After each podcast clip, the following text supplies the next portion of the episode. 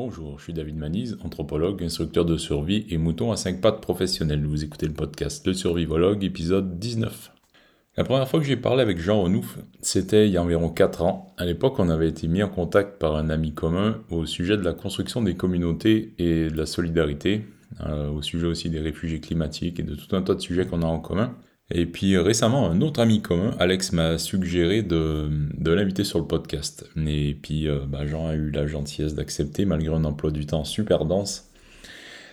Jean Renouf habite en Australie. Euh, il est chercheur, directeur d'ONG, consultant, papa, pompier, fils de diplomate. Il a commencé à voyager depuis le berceau et après avoir failli entamer une carrière militaire pour finalement se vers l'humanitaire, ben, il a roulé sa bosse euh, en Corée du Nord, en Irak, au Congo et j'en passe. il a été témoin de, crises, de catastrophes et aussi euh, de la vie qui continue, même au milieu du cauchemar.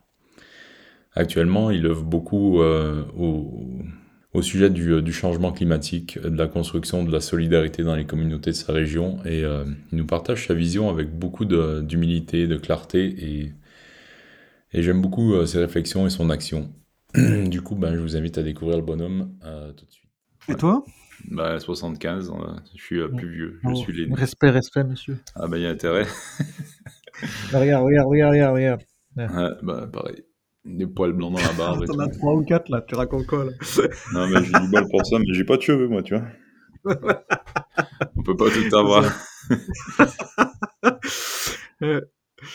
ouais, écoute, bon, écoute ma vie. Alors, 78, t'es né où 78, effectivement, en Argentine. Euh, mais mes parents ont quitté le pays lorsque j'avais deux ans et je suis jamais retourné, donc je connais pas du tout l'Argentine. Mhm. Euh, mon père était diplomate, donc on a bougé pas mal de, on a vécu dans pas mal de pays, on a pas mal bougé. en moyenne, on changeait de pays environ tous les trois ans. Mhm. Et ce qui était intéressant, c'est euh, ce qui est intéressant, c'est que moi, ça me semblait normal dans le sens où, comme tous mes copains à l'école, ils étaient pareils, tu vois. Mmh. C'est ce que je pensais que les gens vivaient. Et je me souviens à un moment, on s'est installé en Suisse. Et mon meilleur pote, lui, il avait jamais été ailleurs qu'en Suisse et en France. On était à Genève, sur la frontière. Ouais. Et, et ça m'avait choqué. Et je devais avoir quoi 11 ans donc j'étais quand même déjà assez grand pour. Mais j'ai cette décennie d'expérience de, de, voyage. Et, et qui, m'a, qui, qui me semblait normal à l'époque. Et en fait, c'est intéressant parce que euh, ensuite, moi, j'ai continué en fait ce style de vie, les voyages, l'international, ça, ça, a toujours été, ça a toujours été euh, ma nature en fait. Hmm. Et euh, d'ailleurs, je, maintenant qu'on enregistre, je te, je te prie de bien vouloir m'excuser auprès de tes auditeurs que mon français ne coule pas de source parce que je parle essentiellement en anglais même si je parle français avec mes enfants, mais ils ont 6 et 4 ans, donc le niveau de discussion n'est pas le même que ce soir. Quoique, des fois, des fois, il vaut mieux, nous, vaut mieux commencer par les bases, hein, franchement, avec nous. je, vais, je, vais, parler doucement et lentement, je vais, faire des, je vais faire des phrases courtes alors, si tu veux. ouais, c'est parfait. Non, c'est cool. Franchement, ça s'entend pas. Hein. On sent que ta bouche a l'habitude de parler euh, plus anglais que français, mais, euh, mais bon, c'est, je pense que ton français est meilleur que le mien. J'avais une copine du lycée là, qui est venue nous rendre visite. Elle faisait le tour de l'Australie à un moment. Et elle est venue nous rendre visite. Et euh, donc, du coup, elle, elle, a passé une semaine avec nous. J'ai parlé essentiellement français toute cette semaine. Et je me suis rendu compte qu'effectivement, j'avais des muscles sur mon visage qui me faisaient mal parce que je n'étais pas habitué de les utiliser. Ouais. Et ça, ça, ça, a été vraiment une, ouais, une trouvaille intéressante dans le sens où, tu sais, quand tu voyages pas mal, tu peux reconnaître les gens euh, ou la culture, l'origine des gens par rapport à leurs euh, euh, muscles faciaux. Hmm. Tu regardes quelqu'un, tu dis ah bah lui il est polonais. Tu regardes quelqu'un, bah, il est espagnol. Et c'est clair, c'est évident. Et t'as rien vraiment, tu peux pas vraiment le quantifier. Tu peux pas dire c'est ci ou ça, mais il y a quelque chose. Et quand lorsque j'avais lorsque j'ai expérimenté donc cette ça, d'avoir d'avoir mal à des muscles parce que je repratiquais le français, je me suis rendu compte que ah ouais, parce qu'on parle français, notre visage prend une certaine euh, forme. Ah, mais je pense, ouais, clairement. On reconnaît, ouais, ouais, ouais. Clairement. Puis après, il y a plein d'autres petits marqueurs, tu vois. Par exemple, nous au Québec, les Français, on les appelait les Quechua parce qu'ils avaient toujours au moins un truc décathlon sur eux, tu vois. Et euh, on les spottait à 2 kills, mais. Euh, Carrément. Ouais. Ah, c'est trop bon, trop vrai. Mm. Mais je suis d'accord avec toi. Et puis, euh, c'est, euh, en fait, on, s'imprègne d'un lieu et d'une culture et d'une langue, etc., d'une manière beaucoup plus, euh, j'allais dire, physique, tu vois, que, que, que ce qu'on pense. Souvent, c'est pas que mmh. intellectuel et c'est pas que culturel. Il y a, il y a une, une, empreinte physique dans, dans la culture, je pense. Complètement, complètement, c'est vrai. Et puis après, c'est lorsque tu habites dans un pays, après tu commences à, à t'habiller en achetant des vêtements localement, parce que c'est là où tu te fournis. Et tu te coiffes parce que tu es coiffé par des locaux, donc tu te coiffes d'une certaine manière, etc. Donc effectivement, mmh. tu, ton physique change et s'habitue à la culture locale. Ah ouais, Puis tu bouffes la, bouffe locale. Euh, même, enfin, moi, quand j'ai, la dernière fois que je suis allé au Népal, euh, Mm. Moi, j'étais habillé comme un touriste, mais, euh, mais après une semaine sur place, même mon odeur change, tu vois. Là, mm. Je mange pas la même chose, du coup, je sens pas, je sens pas comme d'habitude. Et, C'est assez, impressionnant. Ouais. Yes. Donc, 78, Argentine, beaucoup voyagé. Après, ça, ça, nous amène en Suisse. Voilà, donc effectivement en Suisse, puis j'ai 15 ans et je décide de euh, quitter le domicile familial pour aller dans un lycée militaire à Saint-Cyr. Mm-hmm. À l'époque, j'avais très très envie de, faire carrière dans l'armée.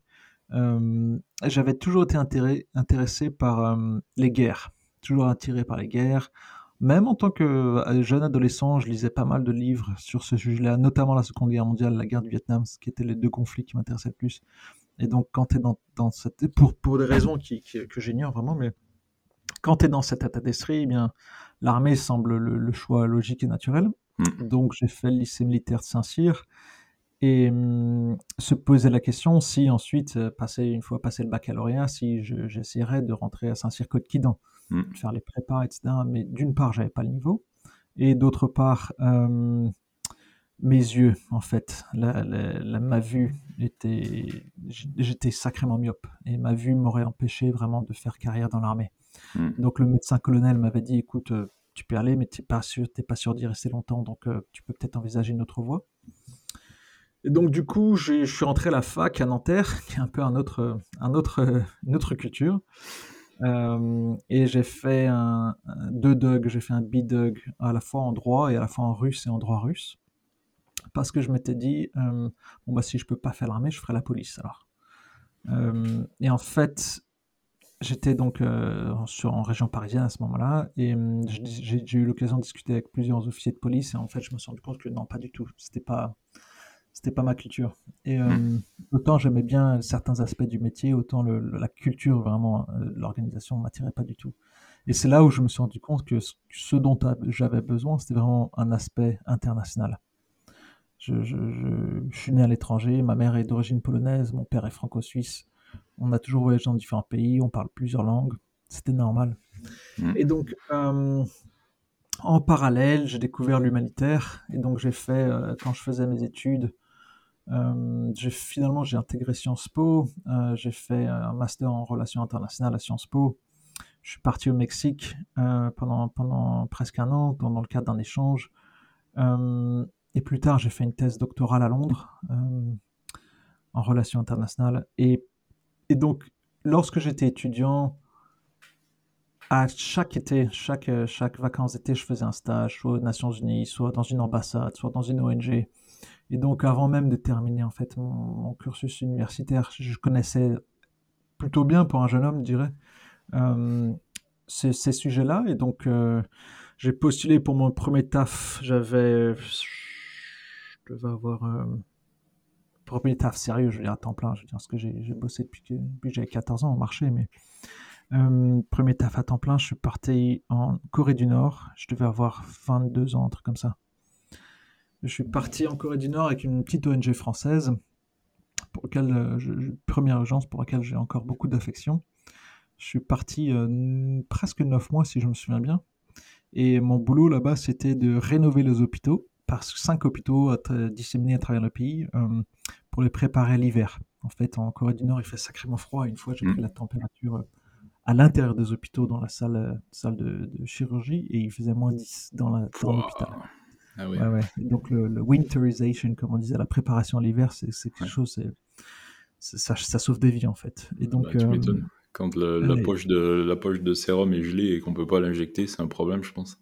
Ouais, enfin, ça, c'était pas le, dernier des problèmes, ça. Le de sérum, justement, j'avais un collègue qui bossait là-dessus. Euh, ce qu'ils injectaient, c'était de l'eau avec du sucre. hmm. parce qu'ils n'avaient pas de glucose. C'était vraiment ça, des, jeunes, des, des, infirmiers qui mettaient du sucre dans l'eau, qui mélangeaient et qui mettaient ça dans, les veines. Quoi. Et donc, mon collègue, lui, justement, son boulot, c'était ça. Il a, il a fait installer des machines pour à sérum pour faire des intraveineuses de manière un peu plus correcte. Et j'ai adoré, j'ai adoré la Corée du Nord. J'ai c'est ça. J'avais été pas mal intéressé du, par mon, mon, intérêt avant par la culture russe et l'époque soviétique aussi, euh, par l'Union soviétique et me retrouver en Corée du Nord, mais c'était génial à ce niveau-là. Il y avait tout à découvrir, tout à apprendre. Et comme je parlais russe, j'ai eu l'occasion plusieurs fois d'avoir des, des, entretiens directs avec des Nord-Coréens euh, sans passer par les intermédiaires ou les, les interprètes. Et donc c'était d'autant plus euh, sympa parce que parce que ça me permettait d'avoir des moments spontanés, des rencontres spontanées, des conversations spontanées, jusqu'à ce qu'on soit, c'était seulement, tu vois, 5, 10, 15, 20 minutes tout au plus avant qu'on soit interrompu par des, les services d'ordre d'une certaine manière. Et malheureusement, euh, je suis parti en vacances euh, au bout de 8 ou 9 mois et ils m'ont pas permis de revenir au pays pour terminer mon projet. Ah oui. Parce qu'on m'a dit, j'étais un peu trop curieux. Et c'est vrai que je m'étais fait choper plusieurs fois. En fait, c'était assez restrictif, hein, comme tu peux imaginer, même pour les internationaux. On était une cinquantaine d'internationaux dans, euh, européens, tout ça. Et, euh, effectivement, plusieurs fois, le, mon personnel, mon staff, le lundi matin après le week-end, euh, ils n'aiment pas dans mon bureau, ils disent Jean, euh, on t'a vu, quelqu'un t'a vu dans ce quartier-là J'ai ah bon? Ouais, ouais, t'étais dans ce quartier-là. Ah oui, peut-être. Ah oui, c'est vrai, c'est vrai. Je me suis perdu en fait. J'allais faire la course, je me suis perdu. Mais tu sais que t'as pas besoin d'aller dans ce quartier. Ah bon, c'est interdit? Ah non, non, c'est pas interdit. Mais t'as pas besoin d'y aller. Sous-entendu. Et, euh, et c'était. Non, franchement, j'ai adoré. En plus, je, vais avoir 21-22 ans et c'était le, le, monde à mes pieds, tu vois. C'est en termes de, de, de découvrir un une partie du monde, tu vois, que, que des gens rêveraient, que tas de gens rêveraient d'y aller, c'était extraordinaire. Mhm. Mais effectivement, euh, c'est le seul pays où j'ai travaillé où tu choisis pas ton personnel. Tu demandes au ministère des Affaires étrangères, voilà, j'ai besoin d'un chauffeur, d'un ingénieur, d'un technicien, etc. Et ils te fournissent du personnel qui soit compétent ou pas, qualifié ou pas, euh, capable ou pas. C'est pas leur problème, c'est le tien. Ouais, ils la Ouais, donc du coup, les relations étaient un peu, un peu pas évidentes, encore que heureusement pour nous, notre directrice de mission était phénoménale. Elle mmh. avait vécu 20 ans en Chine, elle comprenait très bien la culture asiatique. Elle avait vécu un an en Corée du Nord déjà, elle, elle avait bien, ouais, elle, était, elle, était, vraiment bien, elle naviguait bien. Donc euh, c'est grâce à elle en fait qu'on a réussi à, compléter ce projet. On était cinq ONG euh, euh, les cinq seules mmh. ONG qui, qui étaient financées par l'Union européenne et les quatre autres n'ont pas fini, pas fini leur projet parce que les challenges étaient trop grands. Euh, mais grâce à elle, grâce à sa, sa, son intérêt, son, sa compréhension subtile, la culture des enjeux, elle a, bien navigué le, navire. Mais donc après ça, euh, après ça, donc j'étais un peu déçu de pas pouvoir y retourner après mes vacances et d'autant que j'avais, j'ai pas encore complètement terminé mon projet, il me restait encore 2-3 mois. Et, euh, et puis j'avais toutes mes affaires aussi restées en Corée du Nord. Mais euh, c'est à ce moment-là que la guerre en Irak s'est déclarée. Et je suis bon, bah, ça, m'intéresse aussi pas mal. Et donc, euh, au bout de quelques jours, je, je, suis, reparti, je suis parti, mais cette fois-ci en Irak, où j'ai bossé pendant un an et demi pour la même ONG. D'abord à Bassora pendant 3-4 mois, jusqu'à ce qu'on se fasse évacuer. Et on a évacué à Bagdad. Ironie. Hmm. Et j'ai commencé comme log, logicien de base. Ensuite, je suis passé euh, euh, gestionnaire de la base de Bassora, des équipes de Bassora. Puis quand j'ai bougé à Bagdad, je suis passé euh, gestionnaire des équipes d'urgence. Et là, j'ai pris mon pied. Là, j'ai mmh. vraiment pris mon pied. on faisait, on travaillait encore dans le secteur hospitalier. On, soutenait une centaine d'hôpitaux et de, structures hospitalières, à la fois en médicaments, en équipement médical, en, en formation. Et euh, on a une, solide équipe d'Irakiens. Là encore, le directeur de mission était vraiment, vraiment compétent, très, très calé sur la culture. Et on avait une solide équipe d'Irakiens qui, euh, qui, euh, qui nous permettait de, travailler dans tout, le pays. Et donc, on s'est retrouvé finalement, alors que les Nations Unies avaient quitté depuis bien longtemps, que l'immense majorité des ONG avaient quitté parce que ça devenait trop dangereux, on s'est retrouvé une, moins d'une poignée d'ONG à continuer d'opérer et on continue de travailler. Je sais pas si tu te souviens des batailles de Fallujah et de Najaf qui étaient assez mm. intenses. Et on arrivait à travailler là-bas malgré, malgré tout. Donc c'était, euh, épuisant, c'était burn-out complet, mais en même temps, c'était extraordinaire. C'était vraiment phénoménal. C'est quelque chose, tu te, te ressors grandi, épuisé, mais, mais fier. j'ai pris pas mal de risques où j'ai eu pas mal d'incidents de sécurité, on va dire, comme d'autres, et mais qui m'ont jamais. C'était tellement normal j'ai tellement accepté que c'est bah oui c'est le risque que tu prends que et puis j'étais jeune je cherchais l'aventure aussi bah oui normal les hormones euh, qui me qui me poussaient à, ouais disons à, prendre des risques peut-être que je prendrais plus aujourd'hui euh, j'ai eu pas mal d'incidents de sécu mais en, même ces incidents là étaient euh, assez ça faisait partie de l'expérience d'une certaine manière. Ouais. Le deuxième, 2003 2003 ouais. Ouais. Je suis resté 2003-2004. Ensuite, euh, je suis rentré, j'ai pris crois, trois mois de break et ensuite je suis reparti au Congo, cette fois-ci pour une ONG anglaise. Euh, et j'étais dans l'Ituri, dans, les provinces nord-est du Congo, à la frontière entre l'Ouganda et le Rwanda. Conflit aussi, mais complètement différent, interethnique, avec euh, incursion étrangère, casque bleu, fascinant aussi. Puis moi, j'étais un petit jeune homme de, de 26 ans, je me souviens. J'avais une équipe de 200 personnels, truc énorme. Mm. Et toutes les calamités que tu puisses imaginer nous, nous sont arrivées. J'ai eu des staffs qui sont morts euh, dans des accidents d'avion, de, morts du palu, euh, des, des, staffs qu'on a dû sortir de prison, euh, des staffs qu'on a dû évacuer médicalement. on a eu des, des, agressions, on, s'est fait tirer dessus. Enfin, c'était assez intense. Assez intense. Moi, je me suis cassé le bras, je, je me suis cassé le bras là-bas c'était assez intense, mais en même temps, c'est vraiment le seul pays dans ma vie où j'ai eu le sentiment que c'était là, on sauve des vies. Mmh. Là, si on si on répond pas tous les jours aux besoins, il y a des gens qui meurent direct. Il y a une, relation directe entre ton travail et l'impact que tu as sur les, les, gens. Donc c'était c'était difficile, mais en même temps très très rewarding. Qui, Ça mmh. donnait vraiment de, une grande satisfaction. Ça avait du sens, quoi. Ouais, exactement. Ça a du sens. mais c'est vrai que c'est difficile de décrire le. C'est comme un peu dans une autre planète, quoi. C'est, le, le monde est assez différent, les, la, culture est différente, les, ce qui est normal est différent. Et des, petites choses comme par exemple Euh, donc c'était, moi j'étais à Bounia à l'époque, il n'y avait pas de route, c'était que des, que des chemins quoi. Surtout les, les, le territoire touristes, je sais pas comment, je me souviens plus comment il est grand, mais il doit être grand comme la Belgique, tu vois, c'est, pas petit quoi. Et euh, et et pourtant là-bas, dans la Bounia, la capitale, qui était un gros village en fait, on mangeait quand même au café local euh, du poulet frites et baguette et croissant. C'est incroyable. Dans le milieu de la jungle, il n'y a rien d'autre. Comment? Et là, et là tu, tu te rends compte, ouais, la colonisation, ah ouais, l'impact de la colonisation, incroyable. Mmh. Jusqu'au fin fond de la jungle. Euh, donc des petits moments comme ça, de, de euh, un peu surréalistes. Euh, ça, c'était dans le côté positif. Après, négatif, c'était plutôt quand, quand, quand, les militaires ils frappaient à minuit à ta porte pour te demander l'essence pour leur véhicule pour qu'ils puissent aller combattre le lendemain puis toi tu peux pas leur donner, euh, mais qu'en même temps t'as pas envie de, pas envie de mourir dans ton lit quoi après. Donc faut bien négocier, t'es pas très bien réveillé.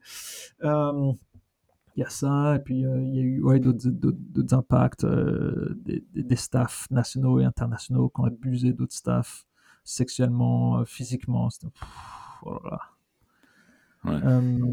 Ouais, c'était euh, c'était pas facile, pas facile, mais encore heureux, tu vois, j'étais encore le, ce jeune homme euh, plein de fougue qui euh, qui partait vaillamment à l'aventure et se mettait était assez assez content dans le guépier. Mmh.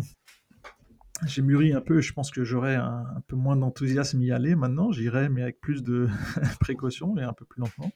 Ouais, après, tu penses qu'on n'a pas d'enfant, on a une vision différente du risque aussi. C'est clair. C'est clair, c'est clair. Moi, je suis papa de deux garçons maintenant, c'est clair que je prendrais plus du tout le même genre de risque. Mm.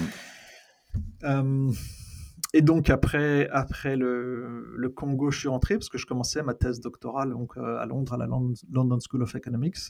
Donc j'ai fait ma thèse pendant six ans et euh, comme j'avais pas de bourse, j'ai bossé pendant ce temps et je bossais toujours dans le secteur humanitaire comme consultant. Et à ce moment-là, j'ai fait pas mal de, j'ai fait plein de consultances un peu partout, donc Afghanistan, Haïti, Yémen, des trucs comme ça. Des fois, c'est des recherches, des fois, c'est des missions. je m'étais un peu spécialisé à la fois dans ma, dans ma thèse doctorale et un peu dans, de par mes, les pays auxquels je me, je me confrontais, aux, questions de sécurité en particulier. Et mmh j'étais vraiment intéressé à, à, voir comment. on était tout, un, un groupe d'humanitaires à travers la planète qui, qui planchait ensemble sur cette question. Comment le secteur humanitaire qui est cible d'assassinat, de kidnapping, de viol, de vol, etc., de cambriolage, comment peut-on se protéger de manière effective, mais de manière non confrontationnelle? C'est-à-dire qu'on est, on est là pour aider, on n'est pas là, on n'est pas une partie au conflit, on n'est pas là pour, euh, pour soutenir un groupe ou un autre. Euh, mais en même temps, on est là, euh, parfois dans des zones contrôlées par le gouvernement, parfois dans des zones contrôlées par des milices ou des groupes armés, etc. Hmm. Donc il faut une vraie protection, mais pas une protection euh, qui soit basée sur la violence. Donc quand tu regardes l'armée, quand tu regardes la police, de ultimately, au, bout du compte, ils peuvent utiliser leurs armes. Au bout du compte, s'ils doivent en arriver là, ils peuvent. Les humanitaires, non. Euh, mm. La grande partie, en tout cas, il y, a certains humanitaires qui ont opté pour ça, mais la, très grande partie ne, le feront pas. Donc collectivement, on a, on a, on a planché euh, sur un cadre éthique et opérationnel. Et euh, avec plusieurs collègues, on, on, a, on a planché là-dessus et on a ensuite mis en place ce cadre. On a travaillé ce cadre et on l'a formé. Et j'ai formé des, des, des, centaines, des milliers, je ne sais même pas, d'humanitaires dans plusieurs pays comme ça au cours des années. Donc c'était assez intéressant pour moi parce que ma thèse, elle était sur ces sujets-là et comme j'étais je, complètement dans le bain, j'avais plein d'expériences de, anecdotiques en plus de, ma recherche. Quoi. Mes deux, mmh. mes deux euh, case studies, c'était euh, l'Afghanistan et le, et le Haïti, euh, des contextes assez différents. je m'étais intéressé en particulier à l'approche éthique des différentes organisations humanitaires et qu'est-ce qui les poussait certaines organisations humanitaires à, à vouloir travailler avec des private security or military companies, des compagnies mm. de sécurité privée ou des compagnies militaires privées. Mm. Euh, et, donc toute, toute ma thèse euh, était, focalisée là-dessus. Et je suis un, des, un de ces rares thésards qui a, qui, terminé sa thèse heureux. Quand tu regardes les thésards aujourd'hui, ils, sont, euh, ils, en peuvent plus. Moi, j'étais resté motivé jusqu'au bout. Et ensuite, après ma thèse, j'ai rencontré en ce moment à, Londres euh, celle qui deviendrait ma femme. Euh, et donc euh, pendant deux ans, pendant que je terminais ma thèse, on a voyagé dans différents pays, on s'est installé à droite à gauche et on, faisait pas mal de volontariat. elle s'intéressait, elle était ingénieure à l'époque, mais elle a quitté le, les grosses industries, elle travaillait dans le pétrole, dans le gaz, dans les aéroports, tout ça, puis elle n'en pouvait plus. Donc elle a quitté le secteur, elle s'est euh, tournée vers la permaculture, qui est une, forme d'agriculture régénératrice. Oui, pour le coup, 180 degrés là. Ouais, exactement, carrément. Et donc euh, ça m'a bien plu aussi, mais celle qui l'idée, euh, celle qui qui, comment tu dis en français, qui prenait le qui nous emmenait dans cette, nous emmenait dans cette direction. C'est compréhensible. Ouais. Ok, très bien. Et donc donc, on a fait pas mal de volontariat, notamment en Palestine euh, pendant quelques mois, dans une ferme là-bas. Et moi, ça me permettait de faire des consultances à Gaza ou euh, pendant qu'on était à West Bank. Donc, c'était pas mal, c'était un bon plan.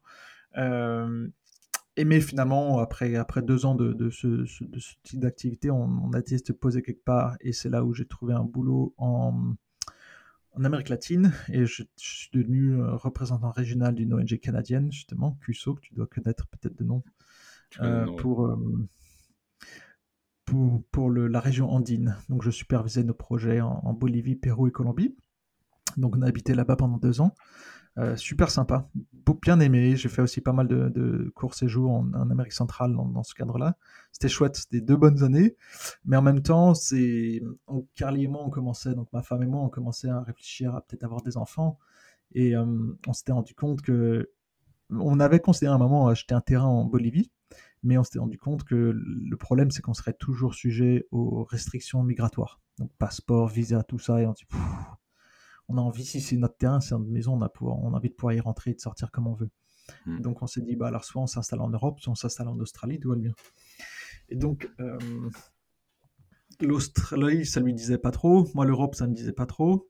Et finalement, euh, quand elle a compris que l'Australie, je parlais pas de Brisbane, d'où elle venait, mais n'importe où en Australie, je dis, ah bah, pourquoi pas? Et donc, on a commencé à chercher depuis la Bolivie, quelle région en Australie il y a un grand sens de la communauté. Les gens sont heureux d'être en communauté et aussi des questions de sensibilité environnementale, qui se rendent compte un petit peu de, des gars de notre planète, qui ont envie de, de, faire quelque chose. Et notre région est arrivée en top de la liste. Et donc on a envoyé un peu par hasard notre conteneur de meubles, etc., de, La Paz, de Bolivie, jusqu'à un petit village de Molombimbi de 4000 habitants. euh, et ça c'est ça, en fait, ça s'est très bien, ça s'est très bien passé. On a le jour, le premier jour qu'on est arrivé à Molombimbi, ah ouais, ah ouais, this is home. Ça, c'est ici, on a trouvé notre maison, quoi. Euh, donc on a loué pendant plusieurs années, mais malheureusement avec l'inflation, au bout de 8 ans, on n'a plus, plus, on a plus, plus euh, euh, le, prix de location était trop élevé, donc on a bougé, on a acheté une petite maison dans, dans un petit, dans une banlieue qui s'appelle Gunalaba, une petite ville. Et depuis, moi, j'ai bossé comme consultant dans l'humanitaire pendant 2-3 ans, comme ça, mais au bout d'un moment, c'était quand même fatigant de partir depuis l'Australie jusqu'à fin fond de la planète. Et j'ai postulé localement sur un, pour un job et je suis, devenu prof d'université. mais au bout de quelques années, je me suis un peu lassé de. Ça me plaisait, ça me plaisait, mais c'est pas que je me suis lassé en fait, non, c'est pas vrai. Ça me plaisait, mais il me manquait quelque chose.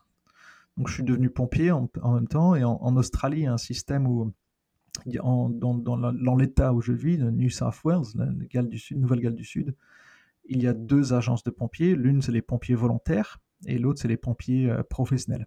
Et parmi les pompiers, professionnels dont je fais partie, il y a les pompiers professionnels à temps plein et les pompiers professionnels à temps partiel. Donc moi, je suis un pompier professionnel à temps partiel. Euh, et donc j'ai effectivement du coup deux boulots euh, en tant que prof d'université et pompier. Et là, là j'ai trouvé mon, mon équilibre. Là je, ah ouais, là je suis bien. Là je suis à la fois dans le dans l'intellectuel, dans le dans l'enseignement, dans la recherche, ça, ça me plaît ça. Et en même temps dans le concret, dans le terrain, dans les risques toujours, mais de manière calculée euh, et, mmh. et avec une certaine purpose, meaning, une raison. Ah du sens, quoi. Un risque pour le risque, du sens, voilà, exactement, merci. À t'écouter parler, euh, je, je... Enfin, il y a vraiment une constante, c'est que tu as toujours eu euh, besoin à la fois de, enfin, de challenge intellectuel et en même temps d'action et de, un peu d'adrénaline et, euh, d'être les, deux, les, deux, les deux maintenant, quoi. Ouais, exactement. L'un ou l'autre ne, ne, me suffisent pas, il me faut les deux. Et, mais en fait, j'ai commencé à ce moment-là une recherche, à travers ma recherche académique, c'était il y a, ça c'était il y a à peu près 5 ou 6 ans. Euh, la question que je me posais, c'était changement climatique, là, ça fait quelques décennies qu'on entend, ça me, ça me titille un petit peu. C'est vraiment vrai? Ça va vraiment se passer? Ça vraiment, On va vraiment euh, vivre tous les dégâts qui nous prédisent là, mais c'est quand même dingue quand même. Et ça me titillait tellement que j'en ai fait ma recherche académique. Et ce que j'ai fait, c'est que j'ai euh, euh, interviewé et enquêté, euh, surveys, euh, près d'un millier d'experts du changement climatique dans 83 pays. Je leur ai posé des questions, non pas tellement sur la science, sur le travail qu'ils faisaient, mais comment leur connaissance du changement climatique orientait leur choix personnel en mmh. tant qu'individu, mais aussi en tant que parents et grands-parents. Et ça, là, je me suis pris une claque. Là, je me suis pris une claque massive parce que lorsque j'ai collecté euh, les, les, données et j'ai réalisé vraiment la gravité de la, crise dans laquelle nous étions. Et ça, ça a été un, le réveil. Pour moi, c'est wake-up call. C'est OK, bon, c'est vrai, ça va se passer, ça va empirer, ça va empirer vite, et on n'est vraiment pas prêt. Et donc, euh, j'ai créé une ONG locale ici parce que, en tant que pompier, je me rendais bien compte que le, c'est pourtant l'un des services d'incendie quand même les, les, plus grands du monde. Euh, moi, j'étais sûr qu'ils avaient une intelligence unit ou un truc comme ça, tu vois, un groupe de renseignement euh, au siège où ils planchaient sur toutes ces questions et projetaient l'avenir. Rien du tout.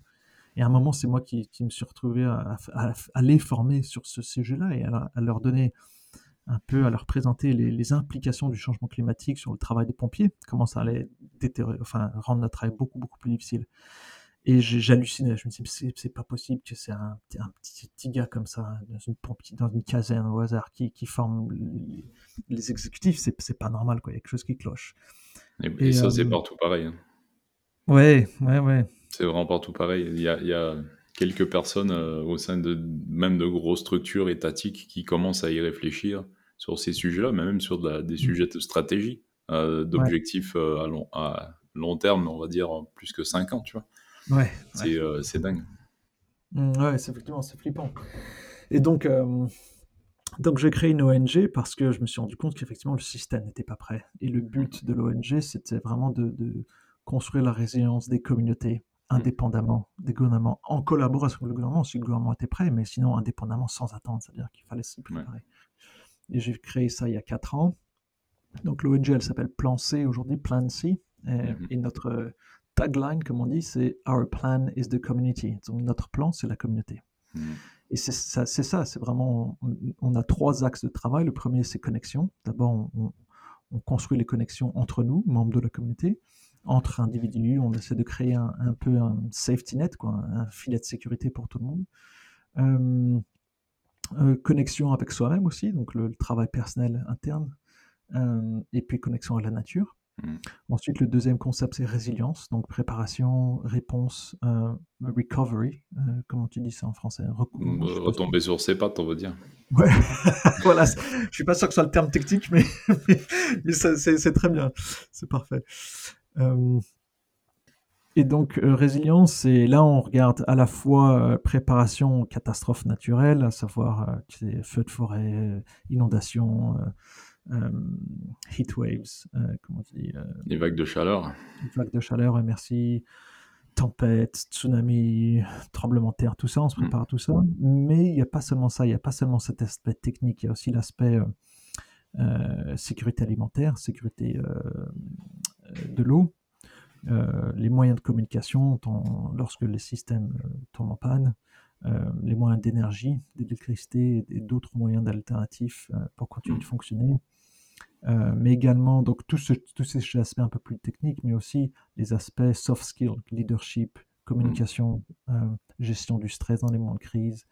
Euh, c'est assez ouf parce que c'est exactement tous les mêmes axes que je bosse moi dans mes formations. Tu, tu viens de ah, lister l'architecture de mes stages. Ah, c'est pas vrai, c'est trop bon. Ouais. Et du coup, j'ai une, une, question. dis-moi, dis-moi. J'ai une question. alors on est, on est malheureusement, on va pas se disputer beaucoup, je crois. Mais euh, je pense que. Enfin, j'aimerais, j'aimerais te demander comment tu en es venu à la conclusion que la communauté c'était euh, le principal facteur. Comment tu en es venu à la. Enfin, comment tu as choisi tes sujets en fait? Et quel est ton, quel est ton raisonnement et comment tu as, comment as construit tout ça? Parce que c'est vachement intéressant. Ouais. Alors, je vais répondre à la question. Je voulais juste terminer ce que je disais tout à l'heure. Donc, je parlais de connexion de résilience, mais aussi je, je, parlais de régénération. Régénération. Parce que, euh, faut être réaliste, la raison pour laquelle on l'a, c'est que nos systèmes euh, détruisent, détruisent nos sociétés euh, et la planète, et c'est absolument pas soutenable. Mais parler de soutenabilité, c'est absolument pas suffisant. Aujourd'hui, il faut régénérer, il faut repenser nos systèmes, à la fois éducatifs, financiers, politiques système de gestion de l'eau, système de gestion alimentaire, etc., Et donc une approche aussi constructive. On n'est pas juste là à se préparer, euh, tu vois, derrière, derrière un fort, ou pas du tout. C'est aussi, bon, ok, comment est-ce qu'on peut euh, vraiment, à notre niveau local ici, sans attendre les politiques, sans attendre quoi que ce soit, mmh. qu'est-ce qu'on peut faire pour réorganiser nos systèmes? Et donc c'est aussi cette approche positive qui est assez importante. Euh, et donc pour revenir à ta question, pourquoi la communauté? Parce que, écoute, c'est assez simple. Hein. Si moi je veux être en sécurité, je peux faire tout ce que je veux pour, pour que ma maison, mon terrain soient en sécurité à tous les niveaux, mais si mes voisins ne sont pas en sécurité, je serai jamais en sécurité. Hmm. Et si leurs voisins ne sont pas en sécurité, moi je ne serai pas en sécurité. Hmm. Et si leurs voisins ne sont pas en sécurité, on ne sera pas en sécurité. Hmm. Et donc, ça, c'est sa première réalisation. La deuxième réalisation, c'est euh, je veux bien essayer de faire beaucoup de choses, mais je ne peux pas être à la fois médecin, mécanicien, euh, agriculteur, euh, pompier, etc., etc. Personne n'a toutes ces compétences. Et donc, mmh. pour moi, un concept clé, un aspect clé de la résilience, c'est avoir accès à ces compétences ou ces ressources sans nécessairement les avoir besoin de les avoir soi-même. Mmh. C'est-à-dire que tu vois, dans mes formations, lorsque j'éduque par exemple les gens à la sécurité alimentaire, je leur dis, il n'y a pas besoin de penser comme un survivaliste. Quoi. Vous n'avez pas besoin d'avoir trois, trois, trois mois de conserve dans votre garage, c'est pas ça. Non, ce à quoi vous pensez, c'est bon d'abord, quels sont vos besoins? Euh, Vous pensez à combien de personnes dans votre famille ou votre entourage? Et, pour combien de temps vous pensez de manière réaliste ne pas avoir accès à la nourriture? Alors ici, par rapport à notre expérience, on a été, été, frappé de manière dure par différentes catastrophes naturelles, euh, des crises humanitaires, vraiment, si tu veux, je t'en dirai un peu plus. Mais euh, donc ici, trois semaines, c'est un bon. Il y a eu plusieurs communautés, plusieurs villages, plusieurs villes, plusieurs quartiers, plusieurs rues qui ont été isolées pendant une, deux, deux semaines. on a dû organiser des, distributions de nourriture et d'eau, de, d'essence, tout ça par hélicoptère, par bateau, tout ça, en attendant le gouvernement. et donc, planifier au moins trois semaines d'accès à la nature, c'est logique. C'est une bonne idée, c'est raisonnable. Euh, mais en même temps, euh, il ne s'agit pas d'avoir trois semaines de boîtes de conserve dans l'armoire ou dans le garage. C'est trois semaines d'accès à la nourriture. Donc tu peux avoir des boîtes de conserve bah, complètement, vas-y. Mais tu peux aussi avoir des euh, fermentations, tu peux aussi avoir des pickling, condiments, tu peux aussi avoir ton jardin, tu peux avoir tes poules, tu peux avoir des échanges de, de, ce qui pousse dans ton jardin avec les gens du quartier ou un petit peu en dehors du quartier. Tu peux connaître ton fermier local dans les 5 km à la ronde. Tu peux aussi aller acheter au supermarché local. Tu peux aussi euh, chasser si besoin, ou pêcher, ou bien bush ce qu'ils appellent ça en Australie, qui est euh, la cueillette en fait euh, des, plantes australiennes natives. Donc il y a tout un moyen d'assurer ta sécurité alimentaire qui est beaucoup plus beaucoup plus pertinente parce que d'une part, t'es pas le principe de la résilience, c'est la redondance. Hein. Donc, si tu as juste des boîtes de conserve, pas de chance, tes boîtes de conserve, pour une raison ou une autre, tu n'y as pas accès. Hein. Soit elles ont soit elles ont pourri, soit elles ont rouillé, soit il y a un tremblement de terre, tu as tout perdu. Et l'autre, l'autre partie, c'est quand tu réfléchis de cette manière-là, tu, tu construis ta communauté. Et donc, euh, le jour où moi j'ai besoin de quelque chose, je sais que je peux compter sur d'autres, comme d'autres savent, peuvent, peuvent compter sur moi. Et donc, pour moi, le, principe de communauté est, étroitement lié à toute notion de résilience. Après, ça ne veut pas dire que tu es pote avec tout le monde, hein, c'est pas ça. D'ailleurs, on a, un de nos motos qui, euh, qui fait assez fureur dans la région, c'est You don't have to be best friends, but are you good neighbors? Vous n'avez pas besoin d'être meilleurs potes, mais est-ce que vous êtes bons voisins? Il suffit juste d'être bon voisin. Et en fait, quand tu es bon voisin, il y a d'autres choses qui émergent. Mais... Mm. Pendant le Covid, ici, on a eu exactement. Euh, enfin, moi, c'est. Enfin, quand tu, je t'entends parler, je m'entends, j'entends exactement tout ce que je raconte, c'est ouf. et euh, pendant, enfin, c'est des trucs que je, que je recommande aussi de tisser du lien avec des échanges, mmh. mais tout le temps, pas, pas pendant la crise, mais bien avant. Et pendant le Covid, on a vu comment ça marchait, parce que par exemple, le voisin à côté qui a des chèvres, ben, il pouvait pas faire abattre ses chevreaux pour, faire, pour avoir du lait de chèvre, etc. Du coup, ben, il a fallu qu'on s'occupe des chevreaux, tu vois. Mmh, et, euh, et, il, voulait pas gaspiller la viande des chevreaux, donc il les a pas battus avant de savoir où il pouvait les vendre. Et du coup, on, lui a acheté des chevreaux et, et tout, tout, le village un peu a, a, mangé du chevreau pendant tout le confinement, tu vois. Et c'était euh, c'était cool. Puis après, on a eu du, des fromages euh, parce que bon, il, il savait bien qu'on n'avait pas forcément envie de manger du chevreau euh, à ce prix-là et il nous l'a vendu pas cher et tout ça. Mais après, ben, il nous a donné des fromages parce qu'on a contribué au mmh. fait qu'il puisse en avoir. Et, et ça a créé vraiment un, chouette, une chouette dynamique. Et puis, ben, pareil, on s'est échangé, on se rendait des services. Et c'est euh, dans les petits villages, ça, ça, se passait quand même vachement bien par rapport à en ville où il n'y avait pas accès justement aux producteurs et accès à la terre, tu vois. Mmh, ça, devenait, euh, ça devenait différent, je pense. Mmh, exactement. Ouais, écoute, ça, ça résonne ce que tu dis. C'est euh, tout à fait pertinent. Et donc, euh, tu vois, on a, on a deux gros projets. L'un de nos projets, c'est euh, ce qu'on appelle le Community Cares and Responders Network, hmm. le réseau de, de comment, comment on traduit ça en français euh, bah, de, de, prendre soin les uns des autres et, et de, répondants. Voilà, de, première agence, réponse aux premières agences. En gros, c'est un réseau qu'on constitue. Là, on, on est dans le processus de former 300 personnes dans la région. Et euh, chacune de ces 300 personnes passe 5 jours de formation avec nous, hmm. tout gratuit pour eux. Euh, pendant les trois premiers jours, euh, donc pour remettre un peu dans le contexte, l'an dernier, en février 2022, on a été frappé par deux inondations monstrueuses ici. La première était la pire catastrophe naturelle de l'histoire de l'Australie récente. qui, a, qui, et dont on en, ressort toujours, on en ressent toujours des dégâts ici les, gens n'en sont pas sortis. On, parle encore des inondations au temps présent. C'est pas quelque mmh. chose qui s'est passé dans le passé, c'est quelque chose que l'on vit encore.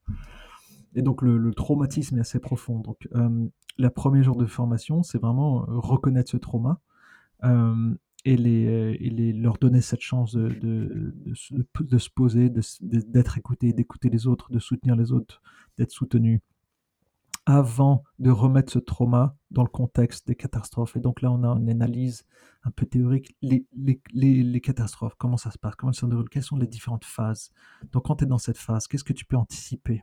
Qu'est-ce qui peut arriver? Et qu'est-ce qui, étant donné que la, la phase suivante, c'est probablement celle-ci, qu'est-ce que tu peux faire pour te préparer, préparer tes voisins, préparer ta famille, préparer ta communauté? Et donc petit à petit, on les, on les, we hold them, on les soutient pour passer mmh. de cette phase de trauma et de, de, de, de, ouais, de, de souffrance à une forme de d'acceptation et une forme de d'ouverture vers ok maintenant je suis prêt on m'a écouté j'étais soutenu. Je sais qu'il faut que je, regarde vers l'avenir et je vois qu'effectivement euh, on va avoir un, été très très très très chaud. Il faut qu'on se prépare à ça dans quelques mois ça va venir. Et donc, pendant le deuxième jour, on les transitionne un petit peu vers, comment construire leur communauté. À la fois en temps de paix, c'est-à-dire quand il n'y a pas de catastrophe, pas de crise, mais aussi en tant que, lorsque ces catastrophes ou ces crises se passent. Et là, je parle de catastrophes, mais nos communautés ont aussi sévèrement été affectées par le Covid, comme chez vous, euh, mais aussi par euh, l'inflation qui ruine les gens et ou qui les bouffent au quotidien, tu vois. Euh, les gens, en ce moment-là, il y a beaucoup de gens, euh, pourtant c'est un des pays plus riches du monde, qui doivent faire le choix entre payer le loyer ou payer le repas, quoi. Hmm.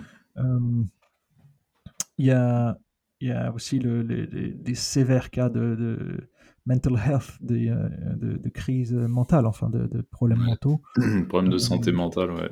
En France, bah, partout dans le monde, mais en France aussi, c'est assez, assez flagrant, notamment chez les jeunes qui ont été confinés pendant pendant euh, des, années charnières de développement euh, des réseaux sociaux, enfin de, leur réseau euh, et de leur, leur, activité, de leurs études, de leur activité pro, etc. C'est dramatique. Ouais. Ouais, bah pareil, pareil. Et puis tu vois, donc il y a eu ça, il y a aussi le, le coût de la vie qui est, qui est insensé, qui est complètement, complètement stupide. Quoi. Et à remettre aussi dans le, contexte, il y a 3, 4 ans maintenant, on a été, tu te souviens probablement de ces images à la télé, on a été toute la côte est a été victime de feux de forêt en Australie, qui mm. très catastrophiques, qui ont, tué à peu près 3 milliards d'animaux, euh, qui ont détruit des milliers de maisons, euh, euh, ont jeté des Australiens qui vivaient la belle vie jusque-là sur la plage, qui ont dû se faire sauver par l'armée. Mm. C'était une vraie, une vraie catastrophe. Et ce feu de forêt, elle, a commencé ici dans notre région. Donc le trauma, vraiment, le, moi, il y a encore deux semaines, je parlais avec une des participantes, tu vois, elle, son mari, il s'est fait brûler dans les feux de forêt il y a 4 ans. Elle a vu sa maison exploser, parce qu'elle avait une bouteille de gaz à l'extérieur. Elle a vu sa maison exploser, elle a y échappé de peu. Et euh, deux, trois ans plus tard, euh, toute sa famille, ses cousins, ses enfants euh, ont été inondés dans différentes parties de la région à cause des inondations. Et la, taille des inondations, c'est, je, sais pas moi, c'est, la taille de, la région PACA, tu vois, c'est, un mmh. truc énorme. C'est, absolument pas concevable en termes de, de taille de. même plus grand que la région PACA, je dirais. Et donc le trauma est, profond, réel ici. Et donc euh, on les aide à transitionner de cette phase de trauma à une phase d'acceptation, de, de, de, paix en fait. On les aide à trouver une paix interne hein, dans le mmh. processus. Et à ce moment-là aussi, à, à connexion, connexion à eux-mêmes, connexion à la nature et connexion aux autres, et comment construire leur communauté.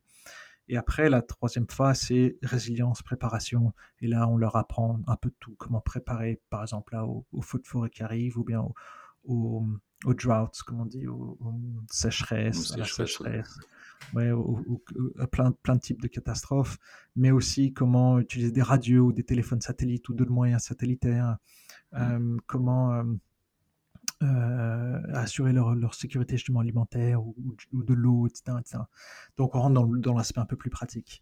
Ensuite, on leur, ils passent trois jours comme ça, puis après une quatrième journée en, en, premier secours et une cinquième journée en premier secours psychologique. Hmm. Donc comment aider d'autres personnes qui sont affectées. Et donc ça, c'est le début du cheminement pour ces 300 personnes. Et une fois qu'ils complètent pas, ils ça, ils font officiellement partie du réseau et à partir de ce moment-là, donc, est disséminé dans, dans, dans, le, dans, le, dans les sept euh, départements. Donc c'est un peu l'échelle d'une région. Euh, et donc euh, il y a un réseau et on, demande à chacun de ces CCR, chacun de ces, membres de, ce, réseau, de maintenant mettre, de développer un projet qui construise la résilience de leur communauté. Mm. Et donc il y en a qui sont intéressés à aux jeunes, d'autres qui sont intéressés aux personnes âgées, d'autres qui sont intéressés aux, populations aborigènes, d'autres qui sont intéressés à la nature, d'autres qui sont intéressés euh, à l'agriculture, ou, etc., Donc ça varie. Et nous, on les mentors pour les, euh, on fait du mentoring pour les soutenir dans, la mise en place de ce projet.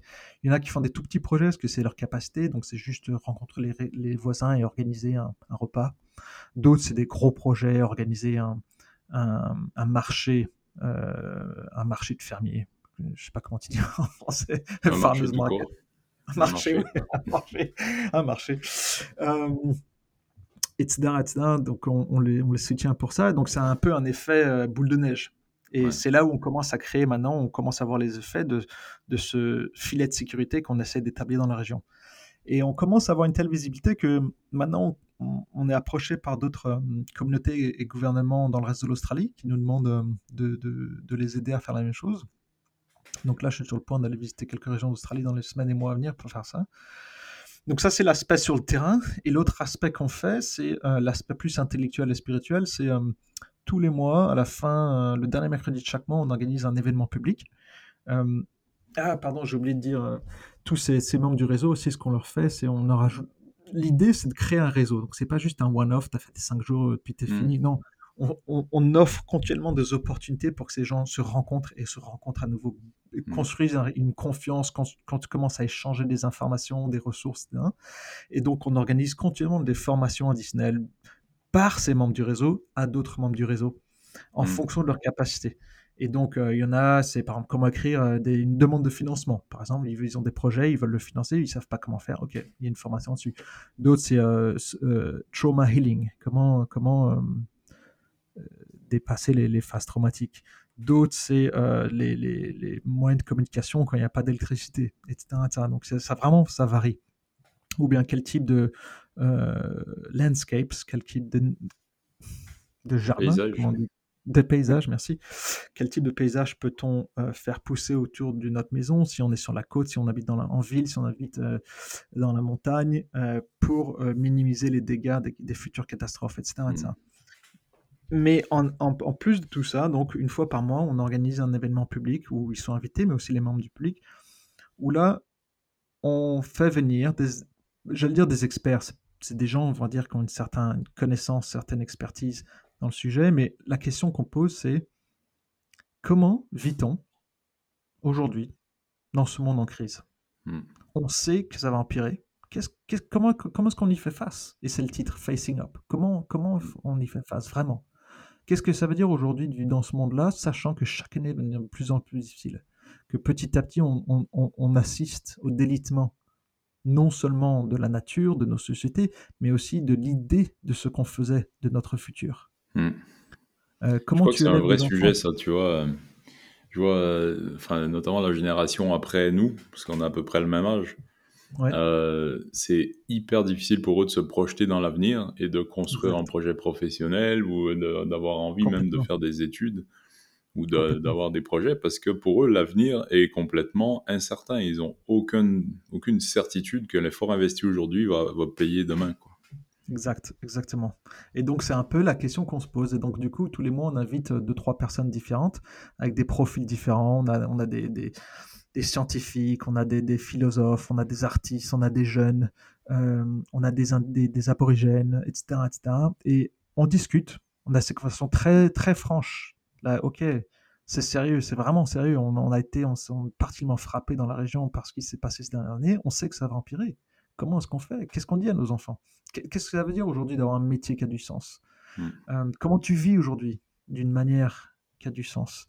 Et donc on explore tout ça et c'est, on fait ça d'une manière trauma informed, c'est-à-dire que euh, on a des psychologues discrets euh, dans la salle, on a, un encadrement très subtil pour pas que ce soit médic, c'est pas du tout médicalisé. Hmm. Mais il y a une présence aussi, si jamais des besoins, euh, si vraiment des, personnes se sentaient vraiment en souffrance dans, ces discussions-là. Et pour le moment, on n'a jamais rencontré de problème. Mais on, on, a ça juste au cas où je pense que le simple fait qu'il y ait le groupe euh, permet, permet aussi de. c'est presque thérapeutique, un groupe qui se penche sur un sujet et qui échange là-dessus, ça, ça a une fonction euh, de soutien. Exactement. Et puis, on n'est pas dans le catastrophisme, on est dans, juste dans le réalisme parce qu'on a, on a expérimenté déjà on a ces, crises-là, donc on, s'y attend, on sait, on sait, à quoi ça ressemble, on connaît les impacts. Euh, et donc, on n'est pas dans le catastrophisme, mais on est, OK, bon, bah, maintenant, si c'est ça notre vie, qu'est-ce qu'on fait quoi? Hmm. Donc, ça, c'est ce qu'on ce qu'on fait avec Plan C.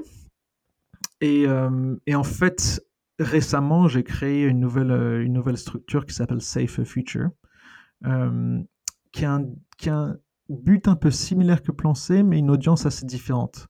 C'est-à-dire que Plan C, vraiment, les efforts pour moi, c'est notre région aussi, sur la côte est d'Australie, voire l'Australie, parce qu'il commence à y avoir des demandes au-delà de notre région. Mais Safe Future, pour moi, c'est le reste du monde d'une certaine manière. Bon, c'est en anglais, mais pour le moment, c'est seulement en anglais. Mais là, c'est plus des, euh, une initiative en ligne pour euh, aider les gens qui comprennent la situation à euh, se former, mais aussi à trouver, pour moi c'est essentiel en fait, à trouver une paix interne qui leur mmh. permet de faire face à tout ça d'une manière posée, calme, en paix mmh. avec, ça. Donc il y a à la fois un cheminement pratique, pragmatique, mais aussi un cheminement spirituel pour leur mmh. permettre de trouver leurs leur propres ressources internes. C'est un truc euh, qui me frappe euh, chez plein de gens euh, qui sont qui subitement prennent conscience, tu vois, de, de l'effondrement, de, de, du changement climatique, de machin, de trucs. alors l'effondrement ou le changement climatique, il y en a plein qui sont sceptiques encore aujourd'hui même si, euh, tu vois, même en France l'an dernier, on a eu euh, plein de, gros feux de forêt aussi, euh, mmh. même si ben, en avril, donc début, on va dire, au, milieu du printemps, qui est normalement la saison des pluies chez nous dans la Drôme, mmh. l'argile était fissurée comme, comme en, pleine sécheresse, tu vois, c'est absolument dramatique. Les, nappes phréatiques sont très très basses. Bref, on, voit d'année en année que ça change, et ça change très très rapide. vite. très très rapide.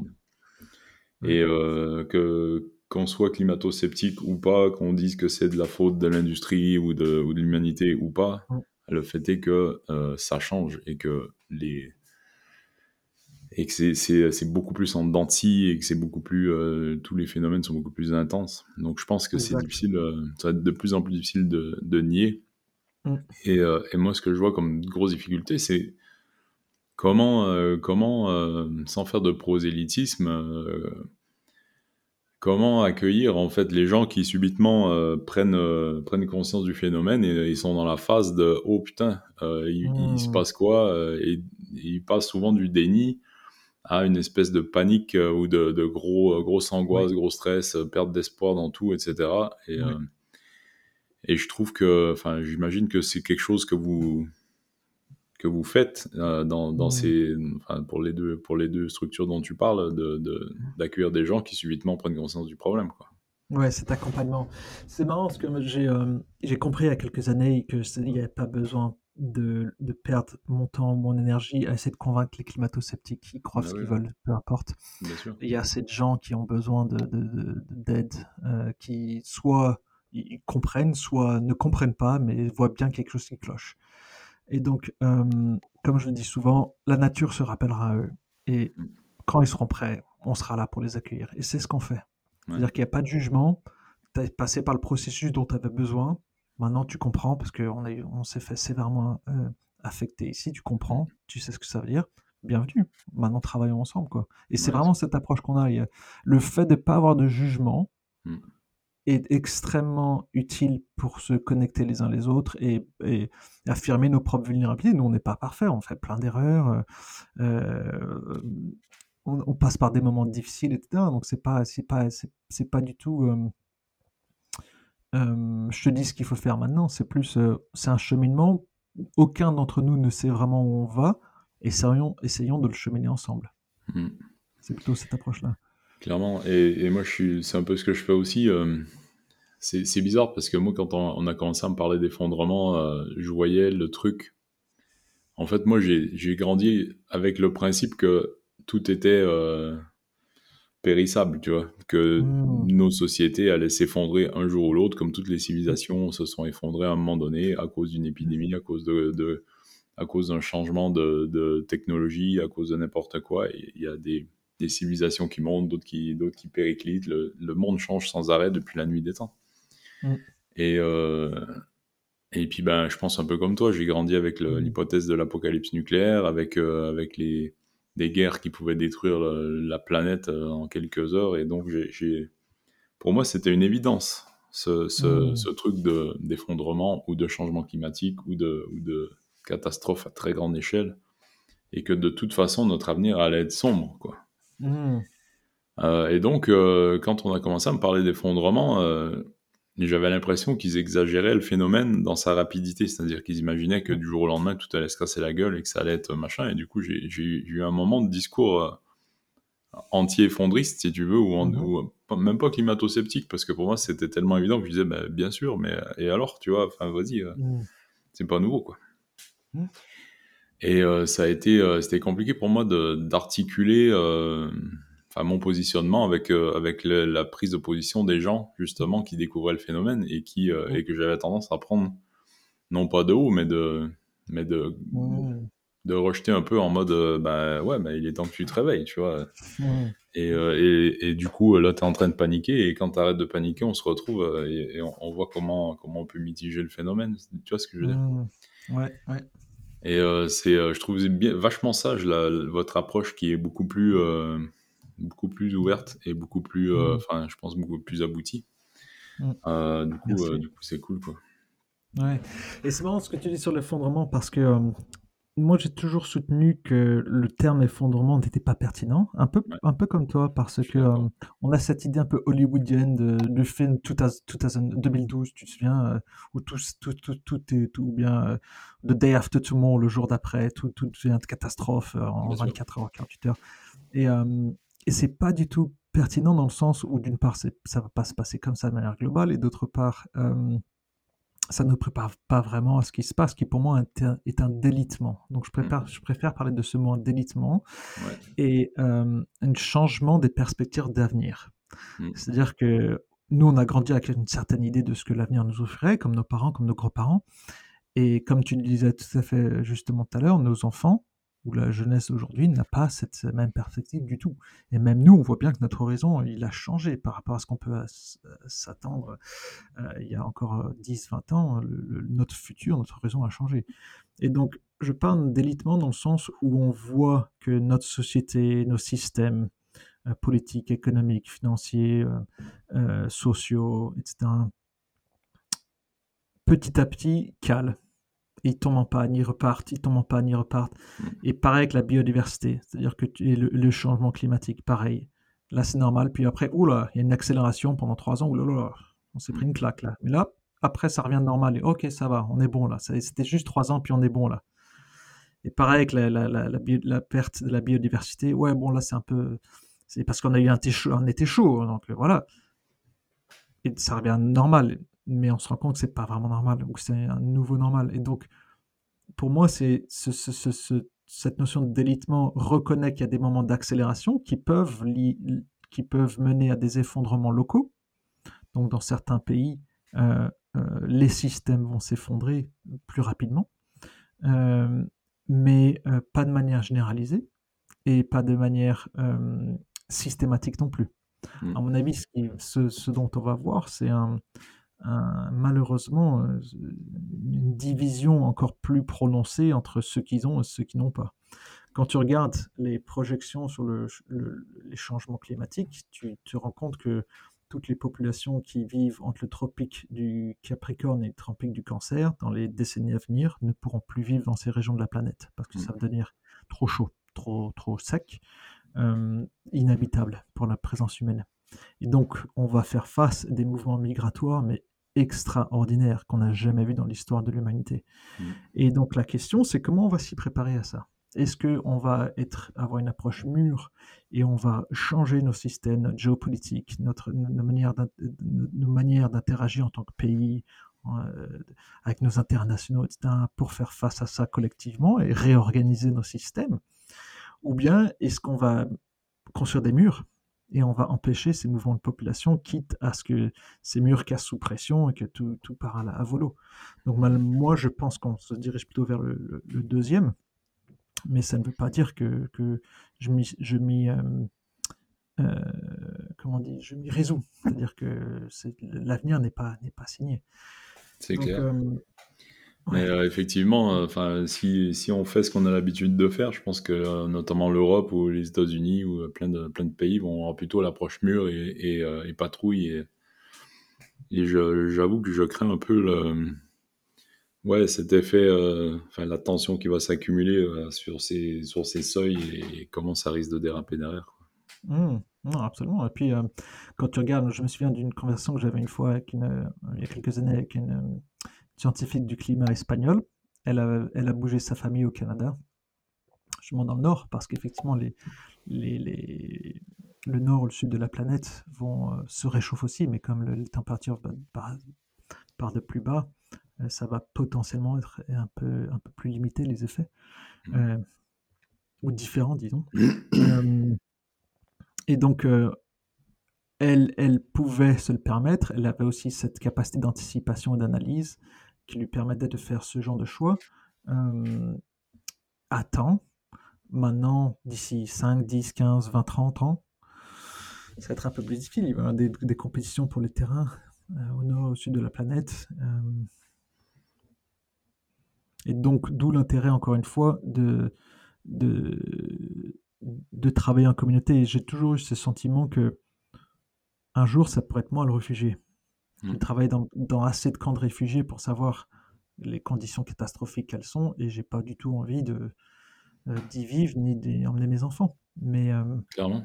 Et tu as vu, je pense qu'il y avait des gens euh, qui avaient une vie quasiment identique à la, nôtre, en fait, qui avaient des conditions de vie qui pouvaient être très correctes et dans des pays qui avaient l'air en, paix et relativement stables, et qui, du jour au lendemain, ou sous quelques semaines, leur vie bascule. Quoi.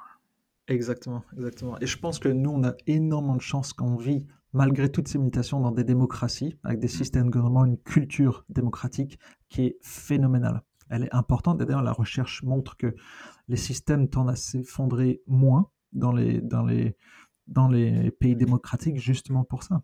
Mm. Mais euh, avec ce qui se passe aux États-Unis, notamment, et dans d'autres pays, on est un peu plus, euh, plus, on se pose un peu plus de questions maintenant.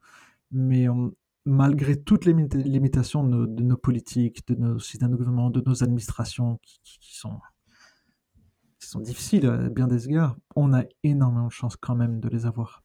On, se sentirait beaucoup moins bien sans, sans elles. Clairement, et c'est un truc que je dis souvent, euh, je paraphrase Churchill qui disait euh, que la démocratie c'est le pire de système à l'exception de tous les autres. Quoi. Exact, exact. Et euh, je... évidemment, il y a des dysfonctionnements, évidemment, euh, ça... il y a un peu des perversions du système et des abus et de la corruption, mais, euh, mais ça reste quand même moins pire et je pense que c'est un truc précieux qu'il faut, qu'il faut protéger. Quoi. Exact, exactement. Et, dans ce contexte-là, pour moi, il est essentiel de d'aider ces gens-là à à la fois faire face à ça, mais aussi à les aider à en même temps, comme, comme dirait Macron, euh, développer une capacité à regarder et à être présent sur la mmh. beauté de la vie. On continue. Et ça, c'est peut-être une des expériences qui a été les plus prégnantes pour moi à travailler dans ces zones de conflit. C'est, ça m'a choqué comme la vie continue. Mmh. Même quand, lorsque des gens cherchent activement à se détruire les uns les autres, la vie continue. Les gens vont chez le coiffeur, ils vont chez le dentiste, ils, essaient d'avoir un repas à porter à la maison, les, jeunes tombent amoureux, enfin la vie continue. Quoi. Les enfants euh, jouent. Pareil que la nature. Comment? Et les enfants jouent. Exactement, les enfants jouent, exactement.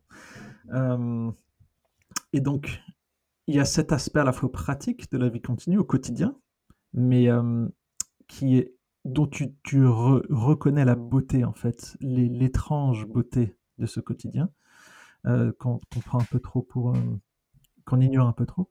Mmh. Euh, tu ralentis, tu l'observes, tu l'apprécies. Et d'autre part, il y a une. Y a, la vie continue. Là, on rentre dans une, aspect, une dimension plus spirituelle, mais il y a une, une citation de Eckhart Tolle, le, leader spirituel qui, me plaît pas mal. Je me souviens plus exactement comment il l'exprime, mais en gros, l'idée c'est l'opposé de la mort, c'est pas la vie. L'opposé de la mort, c'est la naissance. Et la vie, elle, elle est toujours là. Et je trouve ça particulièrement pertinent parce que euh, si on arrive euh, par le biais de différentes activités à petit à petit euh, faire silence dans son cerveau et petit à petit ignorer, ne plus réagir à nos idées, nos émotions, tout ce qui se passe en nous, petit à petit on laisse un espace interne pour une, une paix, une gratitude, une joie profonde qui émerge. Et cette joie, cette gratitude, cet amour même, euh, c'est la vie. Hmm. C'est, ce sont les mêmes choses, c'est la vie. Et c'est très difficile de mettre des mots sur ce, concept, mais on peut absolument être, on peut être euh, et être au quotidien, euh, porté et porteur de cette joie, de cette gratitude, de cette vie en fait, de cette, de cette euh, vitalité, peut-être c'est, peut-être un, mot qui, traduit mieux ce sentiment, euh, malgré, malgré les challenges, malgré les catastrophes, malgré les, les, horizons sombres. Et pour moi, il est absolument essentiel aujourd'hui de, de soutenir les gens à développer cette double capacité. D'une manière d'un côté être réaliste et se préparer pour ce qui se passe et développer notre paix mentale, et d'autre côté euh, en profiter et développer notre paix intérieure et trouver, trouver la paix en fait grâce au, grâce au challenge. Mais euh, je suis tellement d'accord avec ce que tu dis, tu vois, euh, un, des, des, grands objectifs de ma vie, c'est justement la quiétude. La quiétude euh, dans le sens de la même racine que quiet, tu vois. Ouais, exactement. Ah, c'est bien que tu dis quiétude, c'est un mot parfait. C'est le mot parfait. Et, et c'est euh, c'est un truc que je travaille depuis longtemps par la méditation, par la pleine conscience, par les arts martiaux, par euh, le yoga, par plein de trucs. Euh, et, effectivement, aujourd'hui, après, après beaucoup de beaucoup de une espèce de parcours initiatique à l'intérieur où, où, où, ça a été vraiment dur pendant des années, mais aujourd'hui, c'est un truc qui me quitte plus souvent, tu vois, où j'ai jamais euh, beaucoup de bruit dans ma tête. Souvent, enfin, ma, ma, ma, chérie Aurélie, euh, souvent elle me voit en, train de rien faire et puis elle me dit euh, à quoi tu penses? Et là, je souris et je fais à rien. et je pense vraiment à rien, tu vois, il y a rien, il n'y a pas de il y a pas de blabla dans ma tête. C'est juste vide et il y a dans ce vide là, il y a ce, ce, truc qui percole, tu vois, un peu comme l'eau à travers la roche et qui, euh, qui sort euh, super pur et super. Euh, ouais, c'est. Bah, ça, ça mmh. se décrit pas vraiment, mais. Non, il n'y a, a, pas vraiment de mot pour décrire ça. Moi, je, je, je décris ça là comme, comme, une paix, mais j'aime beaucoup ce, ce, ce, mot que tu as utilisé, quiétude. C'est mmh. vraiment ça. Mmh. Et je vois que tu comprends parce que tu as, les, as les yeux qui brillent quand j'en parle, tu vois. ouais, ouais je, je, le sens même physiquement. C'est, ça. ça. Ça, grandit en moi, là. Je le laisse, je laisse grandir et effectivement, il. Et je pense que dans cet espace-là, il y a beaucoup de, il y a beaucoup de paix, beaucoup d'amour, il, y a la vie qui, qui s'exprime, mais il y a aussi beaucoup de solutions très créatives qui peuvent, émerger. Exactement. Tu laisses d'autres idées venir. Hmm. Ouais. C'est à quoi tu penses pas. Yes. Euh, ça m'amène à, poser une question que je voulais te poser tout à l'heure, mais est-ce que les, les, communautés aborigènes euh, ont euh, un rôle dans, dans votre action Comment ils se positionnent, eux, par rapport à tous ces changements, à toutes ces catastrophes? Qu'ils avaient. Euh, mmh. Enfin, j'ai l'impression, genre, je connais mal les aborigènes d'Australie, mais euh, j'ai l'impression qu'ils ont cette quiétude-là euh, culturellement vachement plus. Enfin, qu'ils avaient.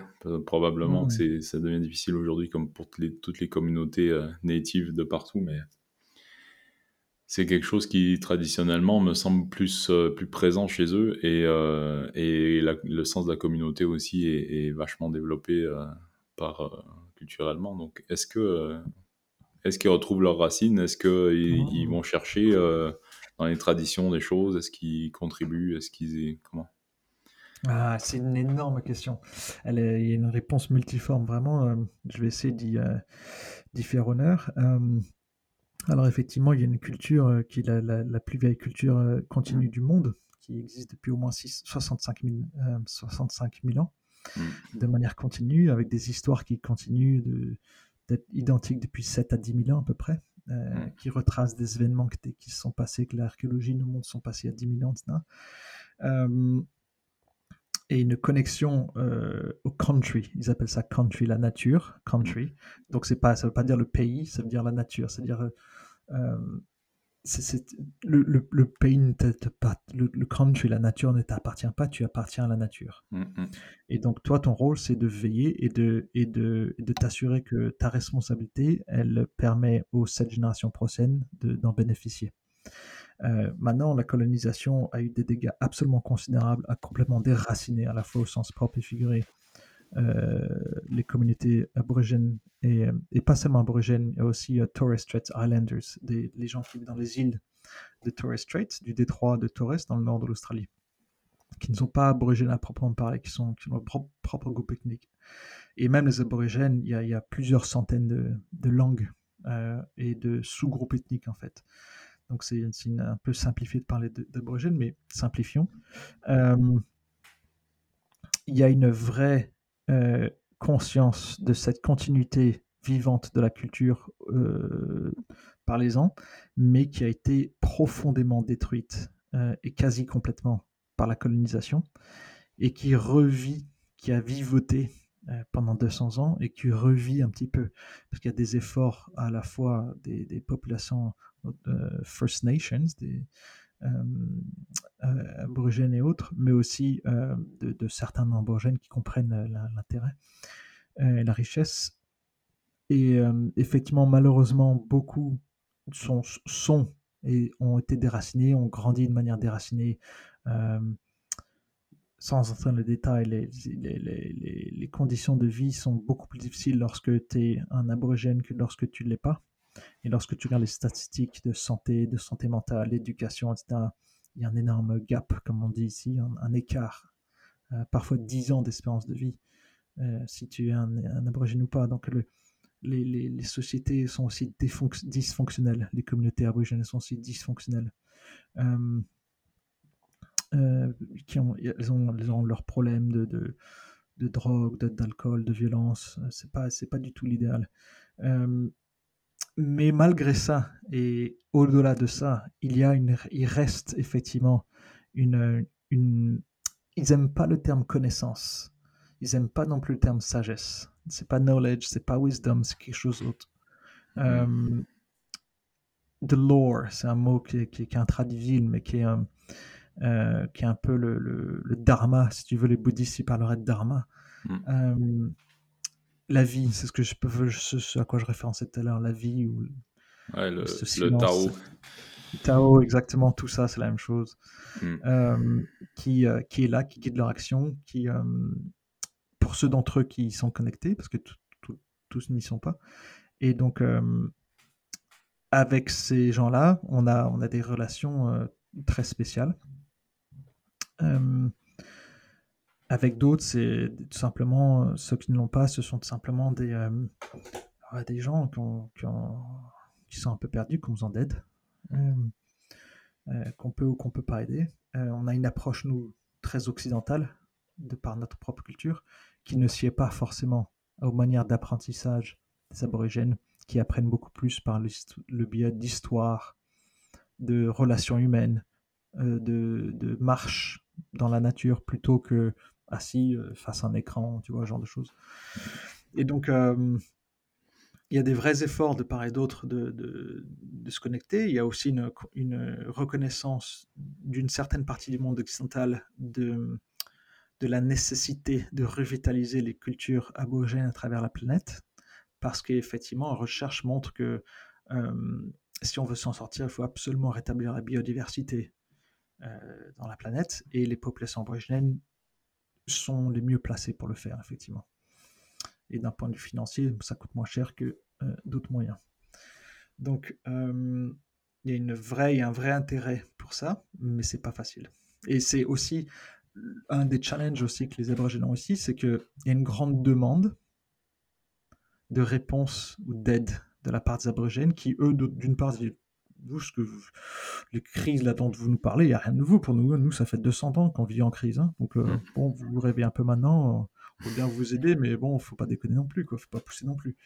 Et puis d'autre part, c'est aussi, euh, et attendez, qu'est-ce que vous faites? On n'a pas toutes les réponses, nous. Mmh. Arrêtez de nous idéaliser. il y a aussi cette, cette, cette réponse qui, qui est pertinente aussi. Donc, c'est ce que je disais, c'est une, une, grosse question qui est hyper pertinente, réponse multiforme. Hmm. Et la, la, la, réponse me semble très, très sage et très mesurée. Euh, ce qui m'intéressait surtout, c'était de voir justement ce, le parallèle entre la connexion, euh, enfin cette connexion euh, à ce, ce lore mm.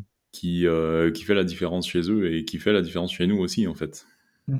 Tu vois, je vois, je vois les gens qui sont pas forcément croyants, pas forcément avec une pratique, mais qui ont une, une, une espèce de, de, connexion à, cette, à l'idée de transcendance et une espèce de, mm peut-être d'habitude euh, mentale, de, de, quiétude, peut-être euh, pragmatisme, tu vois. Euh, tu sais, les vieux paysans qui ont, qui, ont, qui ont été connectés à la nature toute leur vie, qui ont eu, mmh. tu vois, ils ont peut-être fait leur prière une fois tous les dimanches comme ça parce qu'il fallait y aller, mais, mais en fait, mmh. pour eux, la, la, vraie connexion au divin ou à la transcendance ou, ou des choses comme ça se faisait plus ben, dans les relations humaines, dans Mm. dans la, connexion avec leurs animaux, avec leur terrain, avec leur terre, avec, la, avec la forêt. Et qui, euh, et qui acquièrent euh, au fil des années euh, cette, cette quiétude-là et qui, sont, qui font des beaux vieux, tu vois, avec les yeux qui pétillent et qui regardent des enfants jouer et ils trouvent ça vraiment beau et tu vois qu'ils sont touchés de voir la vie qui continue, tu vois. Mm, exactement, tu le décris super bien, vraiment c'est agréable, vraiment bravo.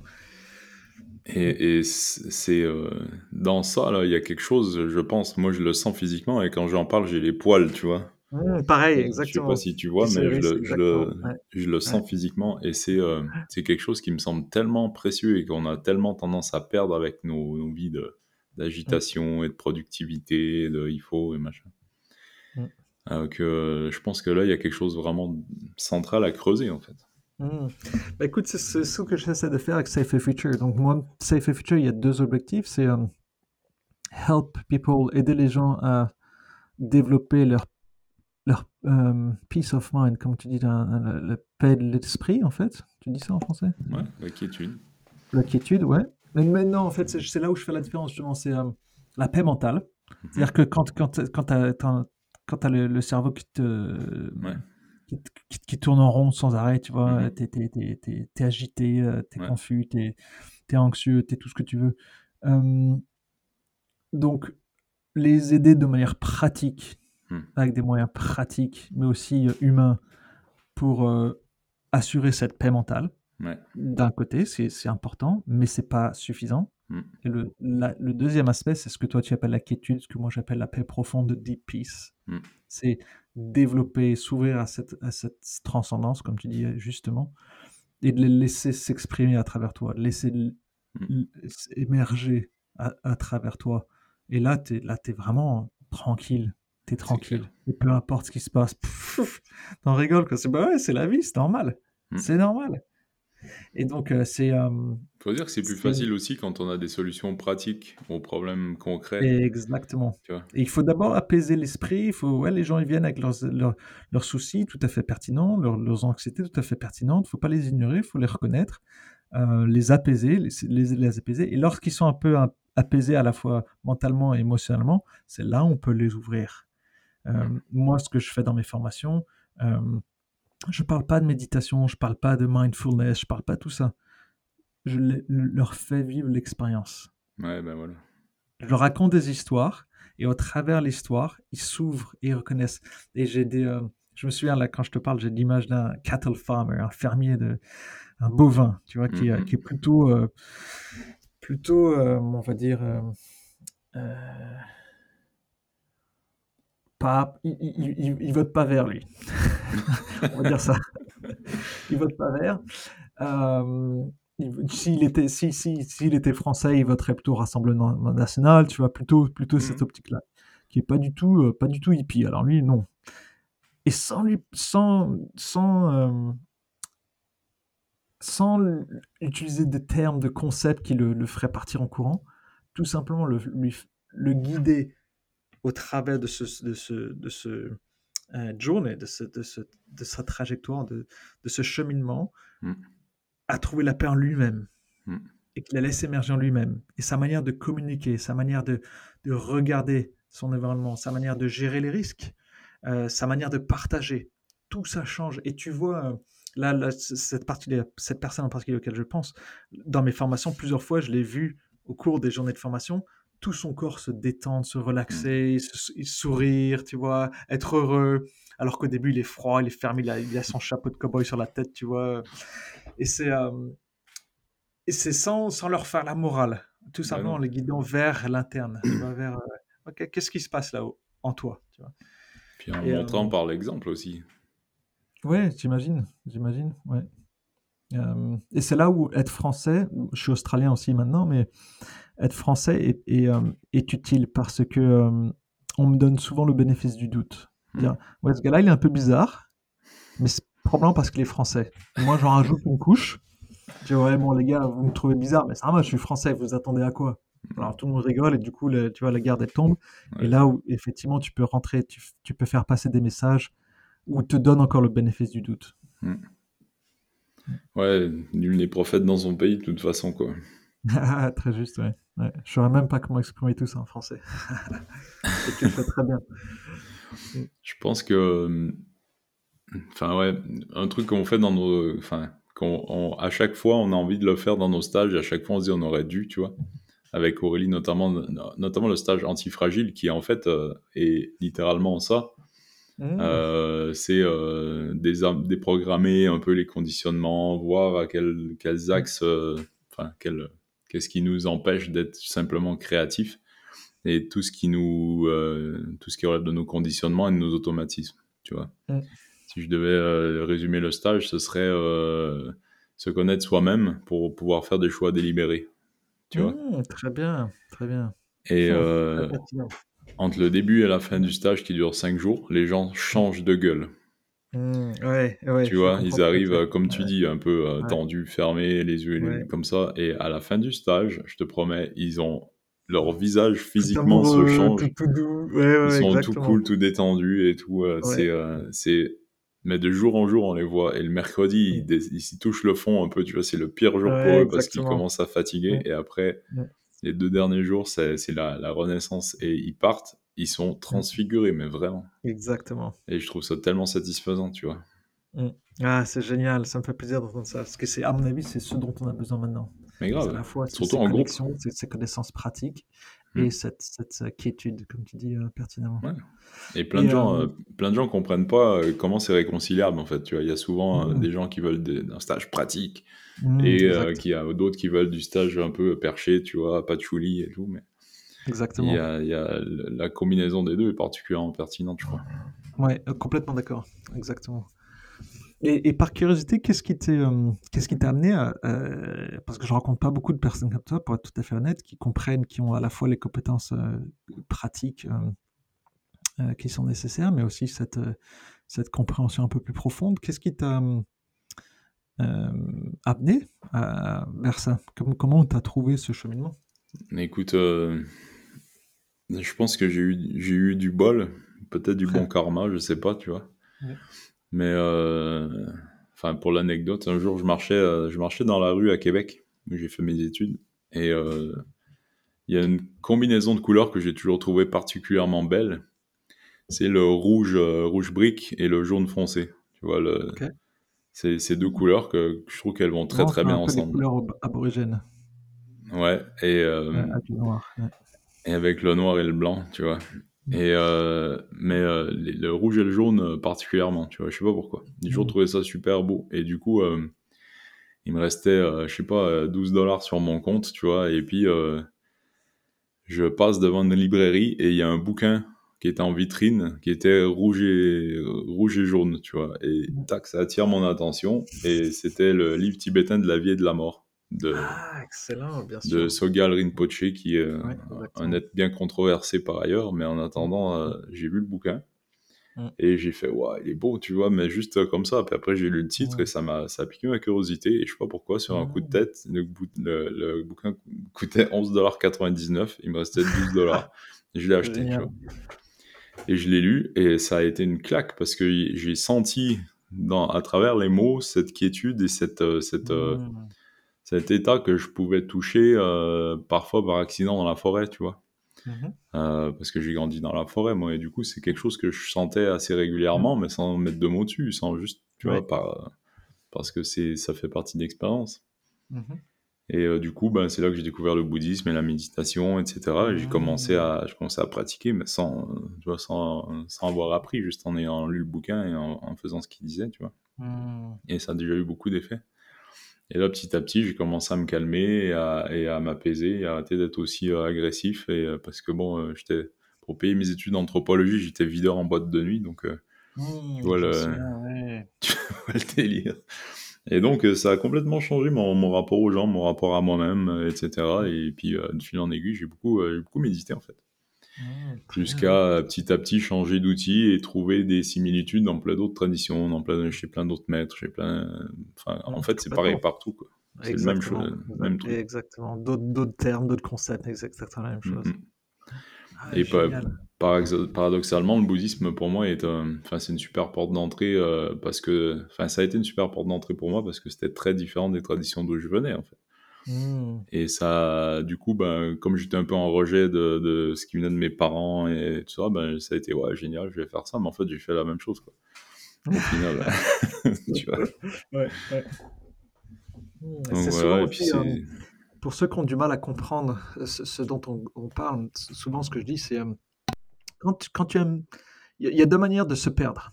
Une, une manière de se perdre, c'est quand tu es fatigué à la fin de la journée, tu passes ton temps à végéter devant la télé ou devant ton écran de téléphone tu te perds.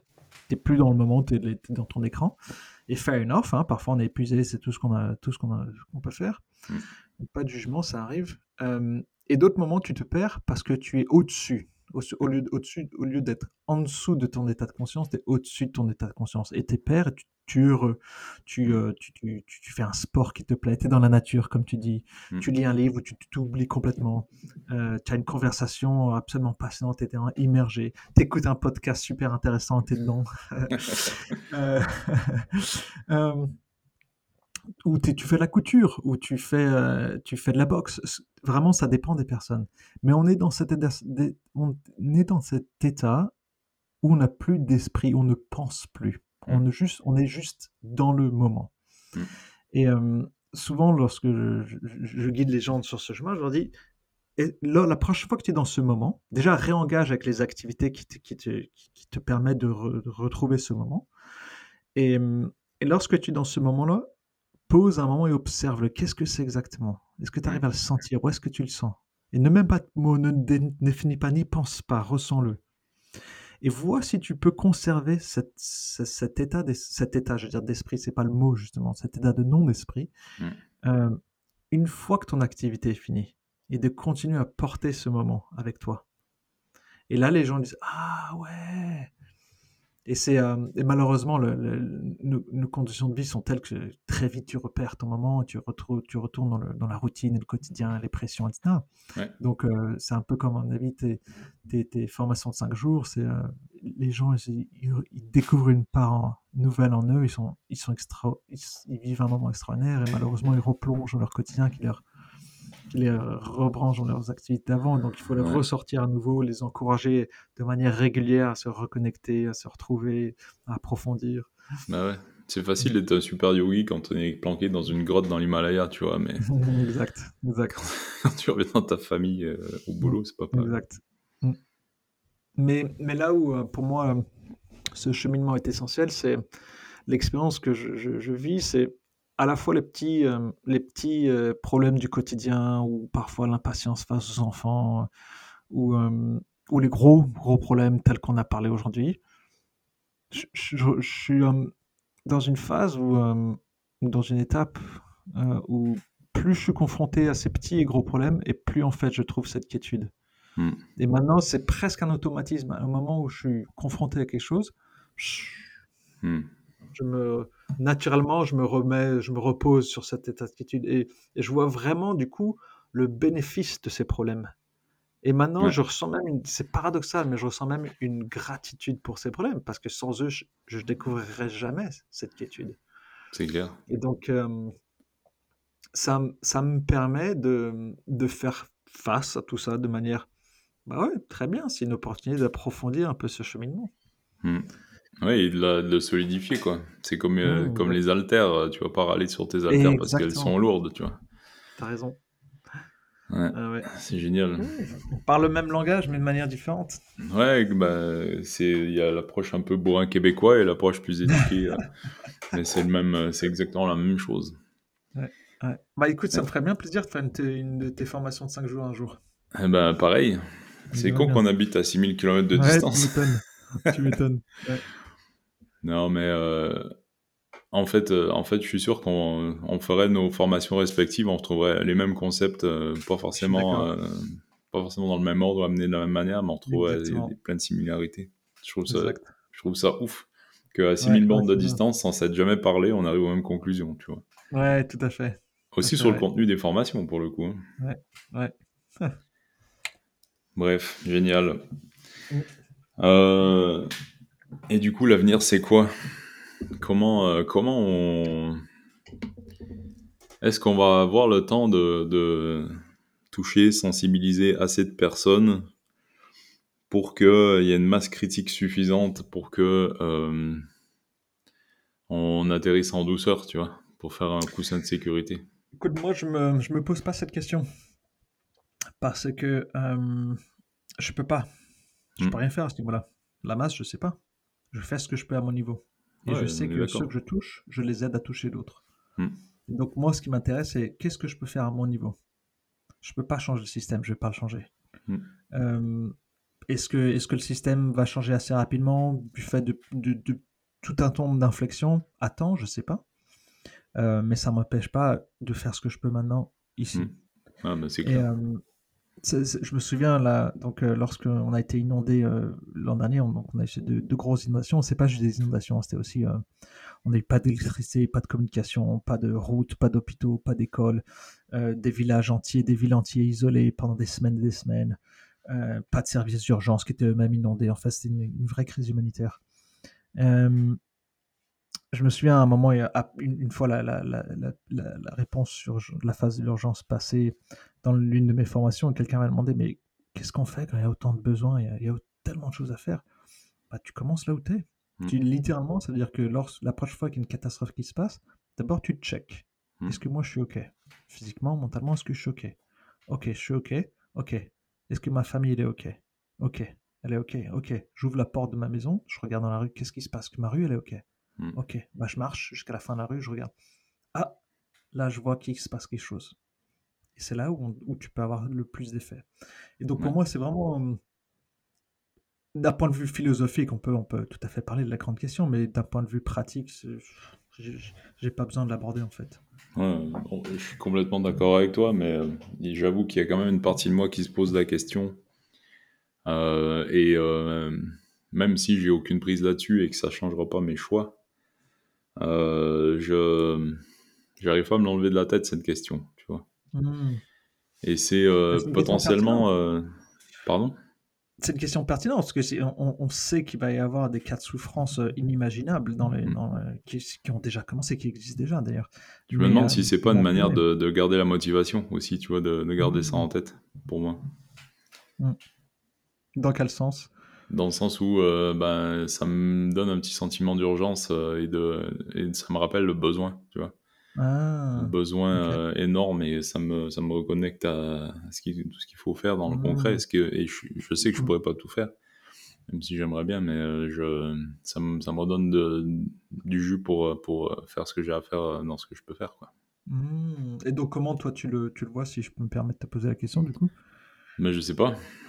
Je sais Mm. pas, euh, je, je... c'est très difficile parce que c'est des systèmes extrêmement complexes. Déjà, la- les systèmes météo, la- les, les- les biotopes, euh, les populations, les sociétés. J'ai Ouais. pas de, j'ai aucune réponse. J'ai que des questions et que Mm. des.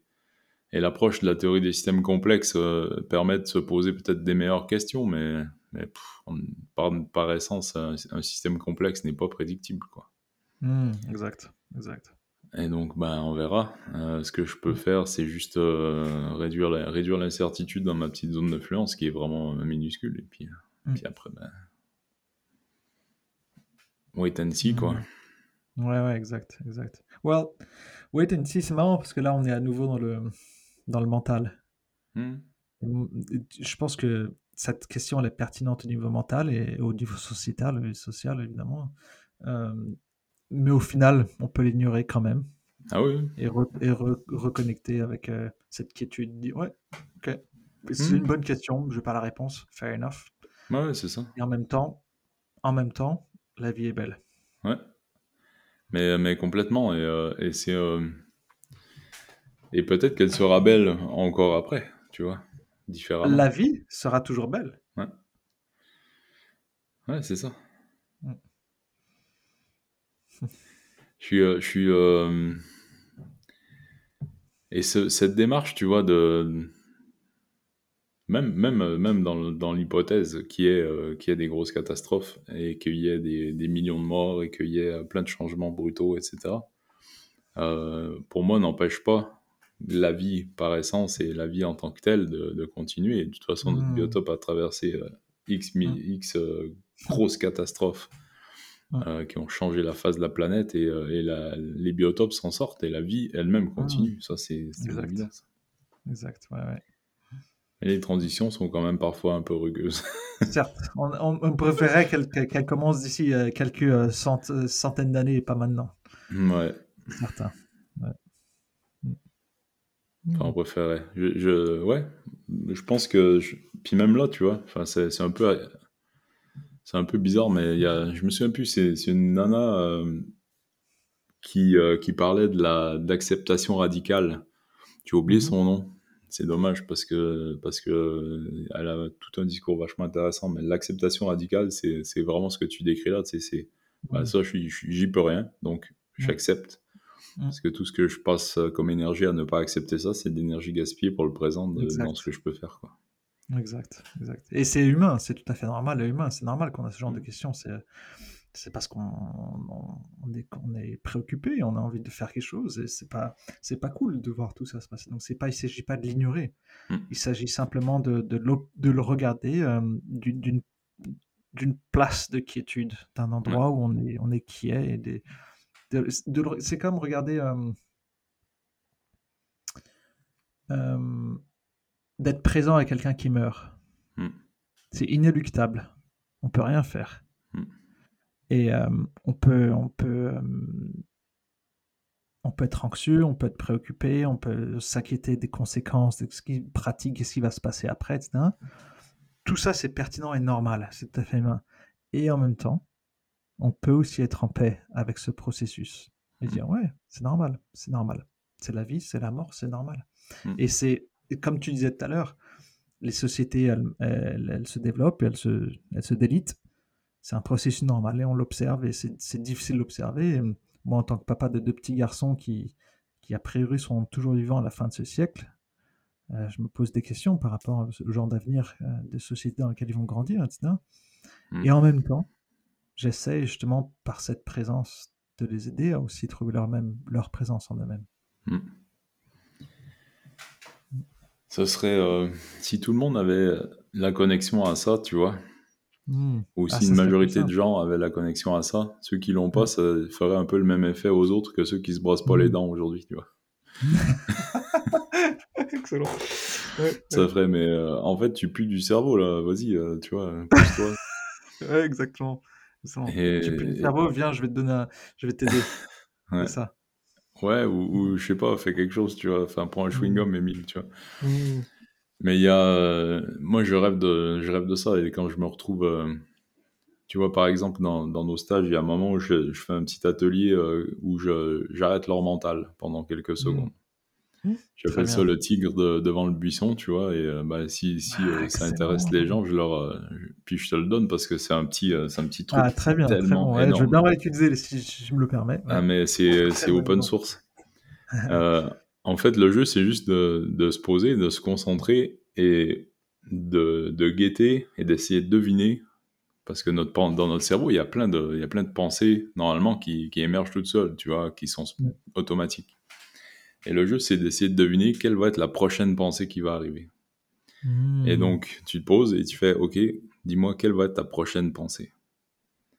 Et là, tu vois, c'est électroencéphalogramme plat. Tant que tu cherches la hmm. prochaine pensée, il n'y en a aucune qui sort. Et du coup, tu es comme le tigre devant le buisson, qui attend le petit lapin qui sort, tu vois. Et le petit lapin, il est pas con, il reste planqué dans son buisson. Mm. Et donc, c'est vraiment une switch on-off pour le, pour le mental. Génial. Et, quand ils font ça, ils font.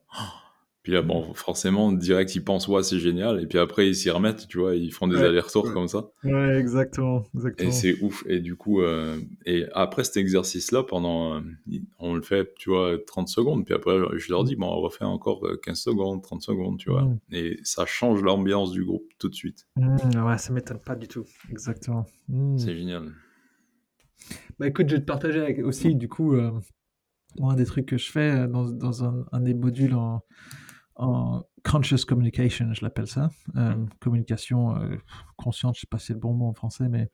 En français, ils disent CNV, c'est communication non violente. Non, non, justement, c'est pas ça. On a fait au ah, début communication non violente. C'est ce qu'on enseignait au début. En fait, moi, j'ai trouvé ça un peu trop euh, technique, un peu trop euh, intellectuel. Et c'est super pertinent. J'encouragerais n'importe qui à faire ce genre de formation. Elles sont pertinentes, mais elles sont pas intuitives. Mmh.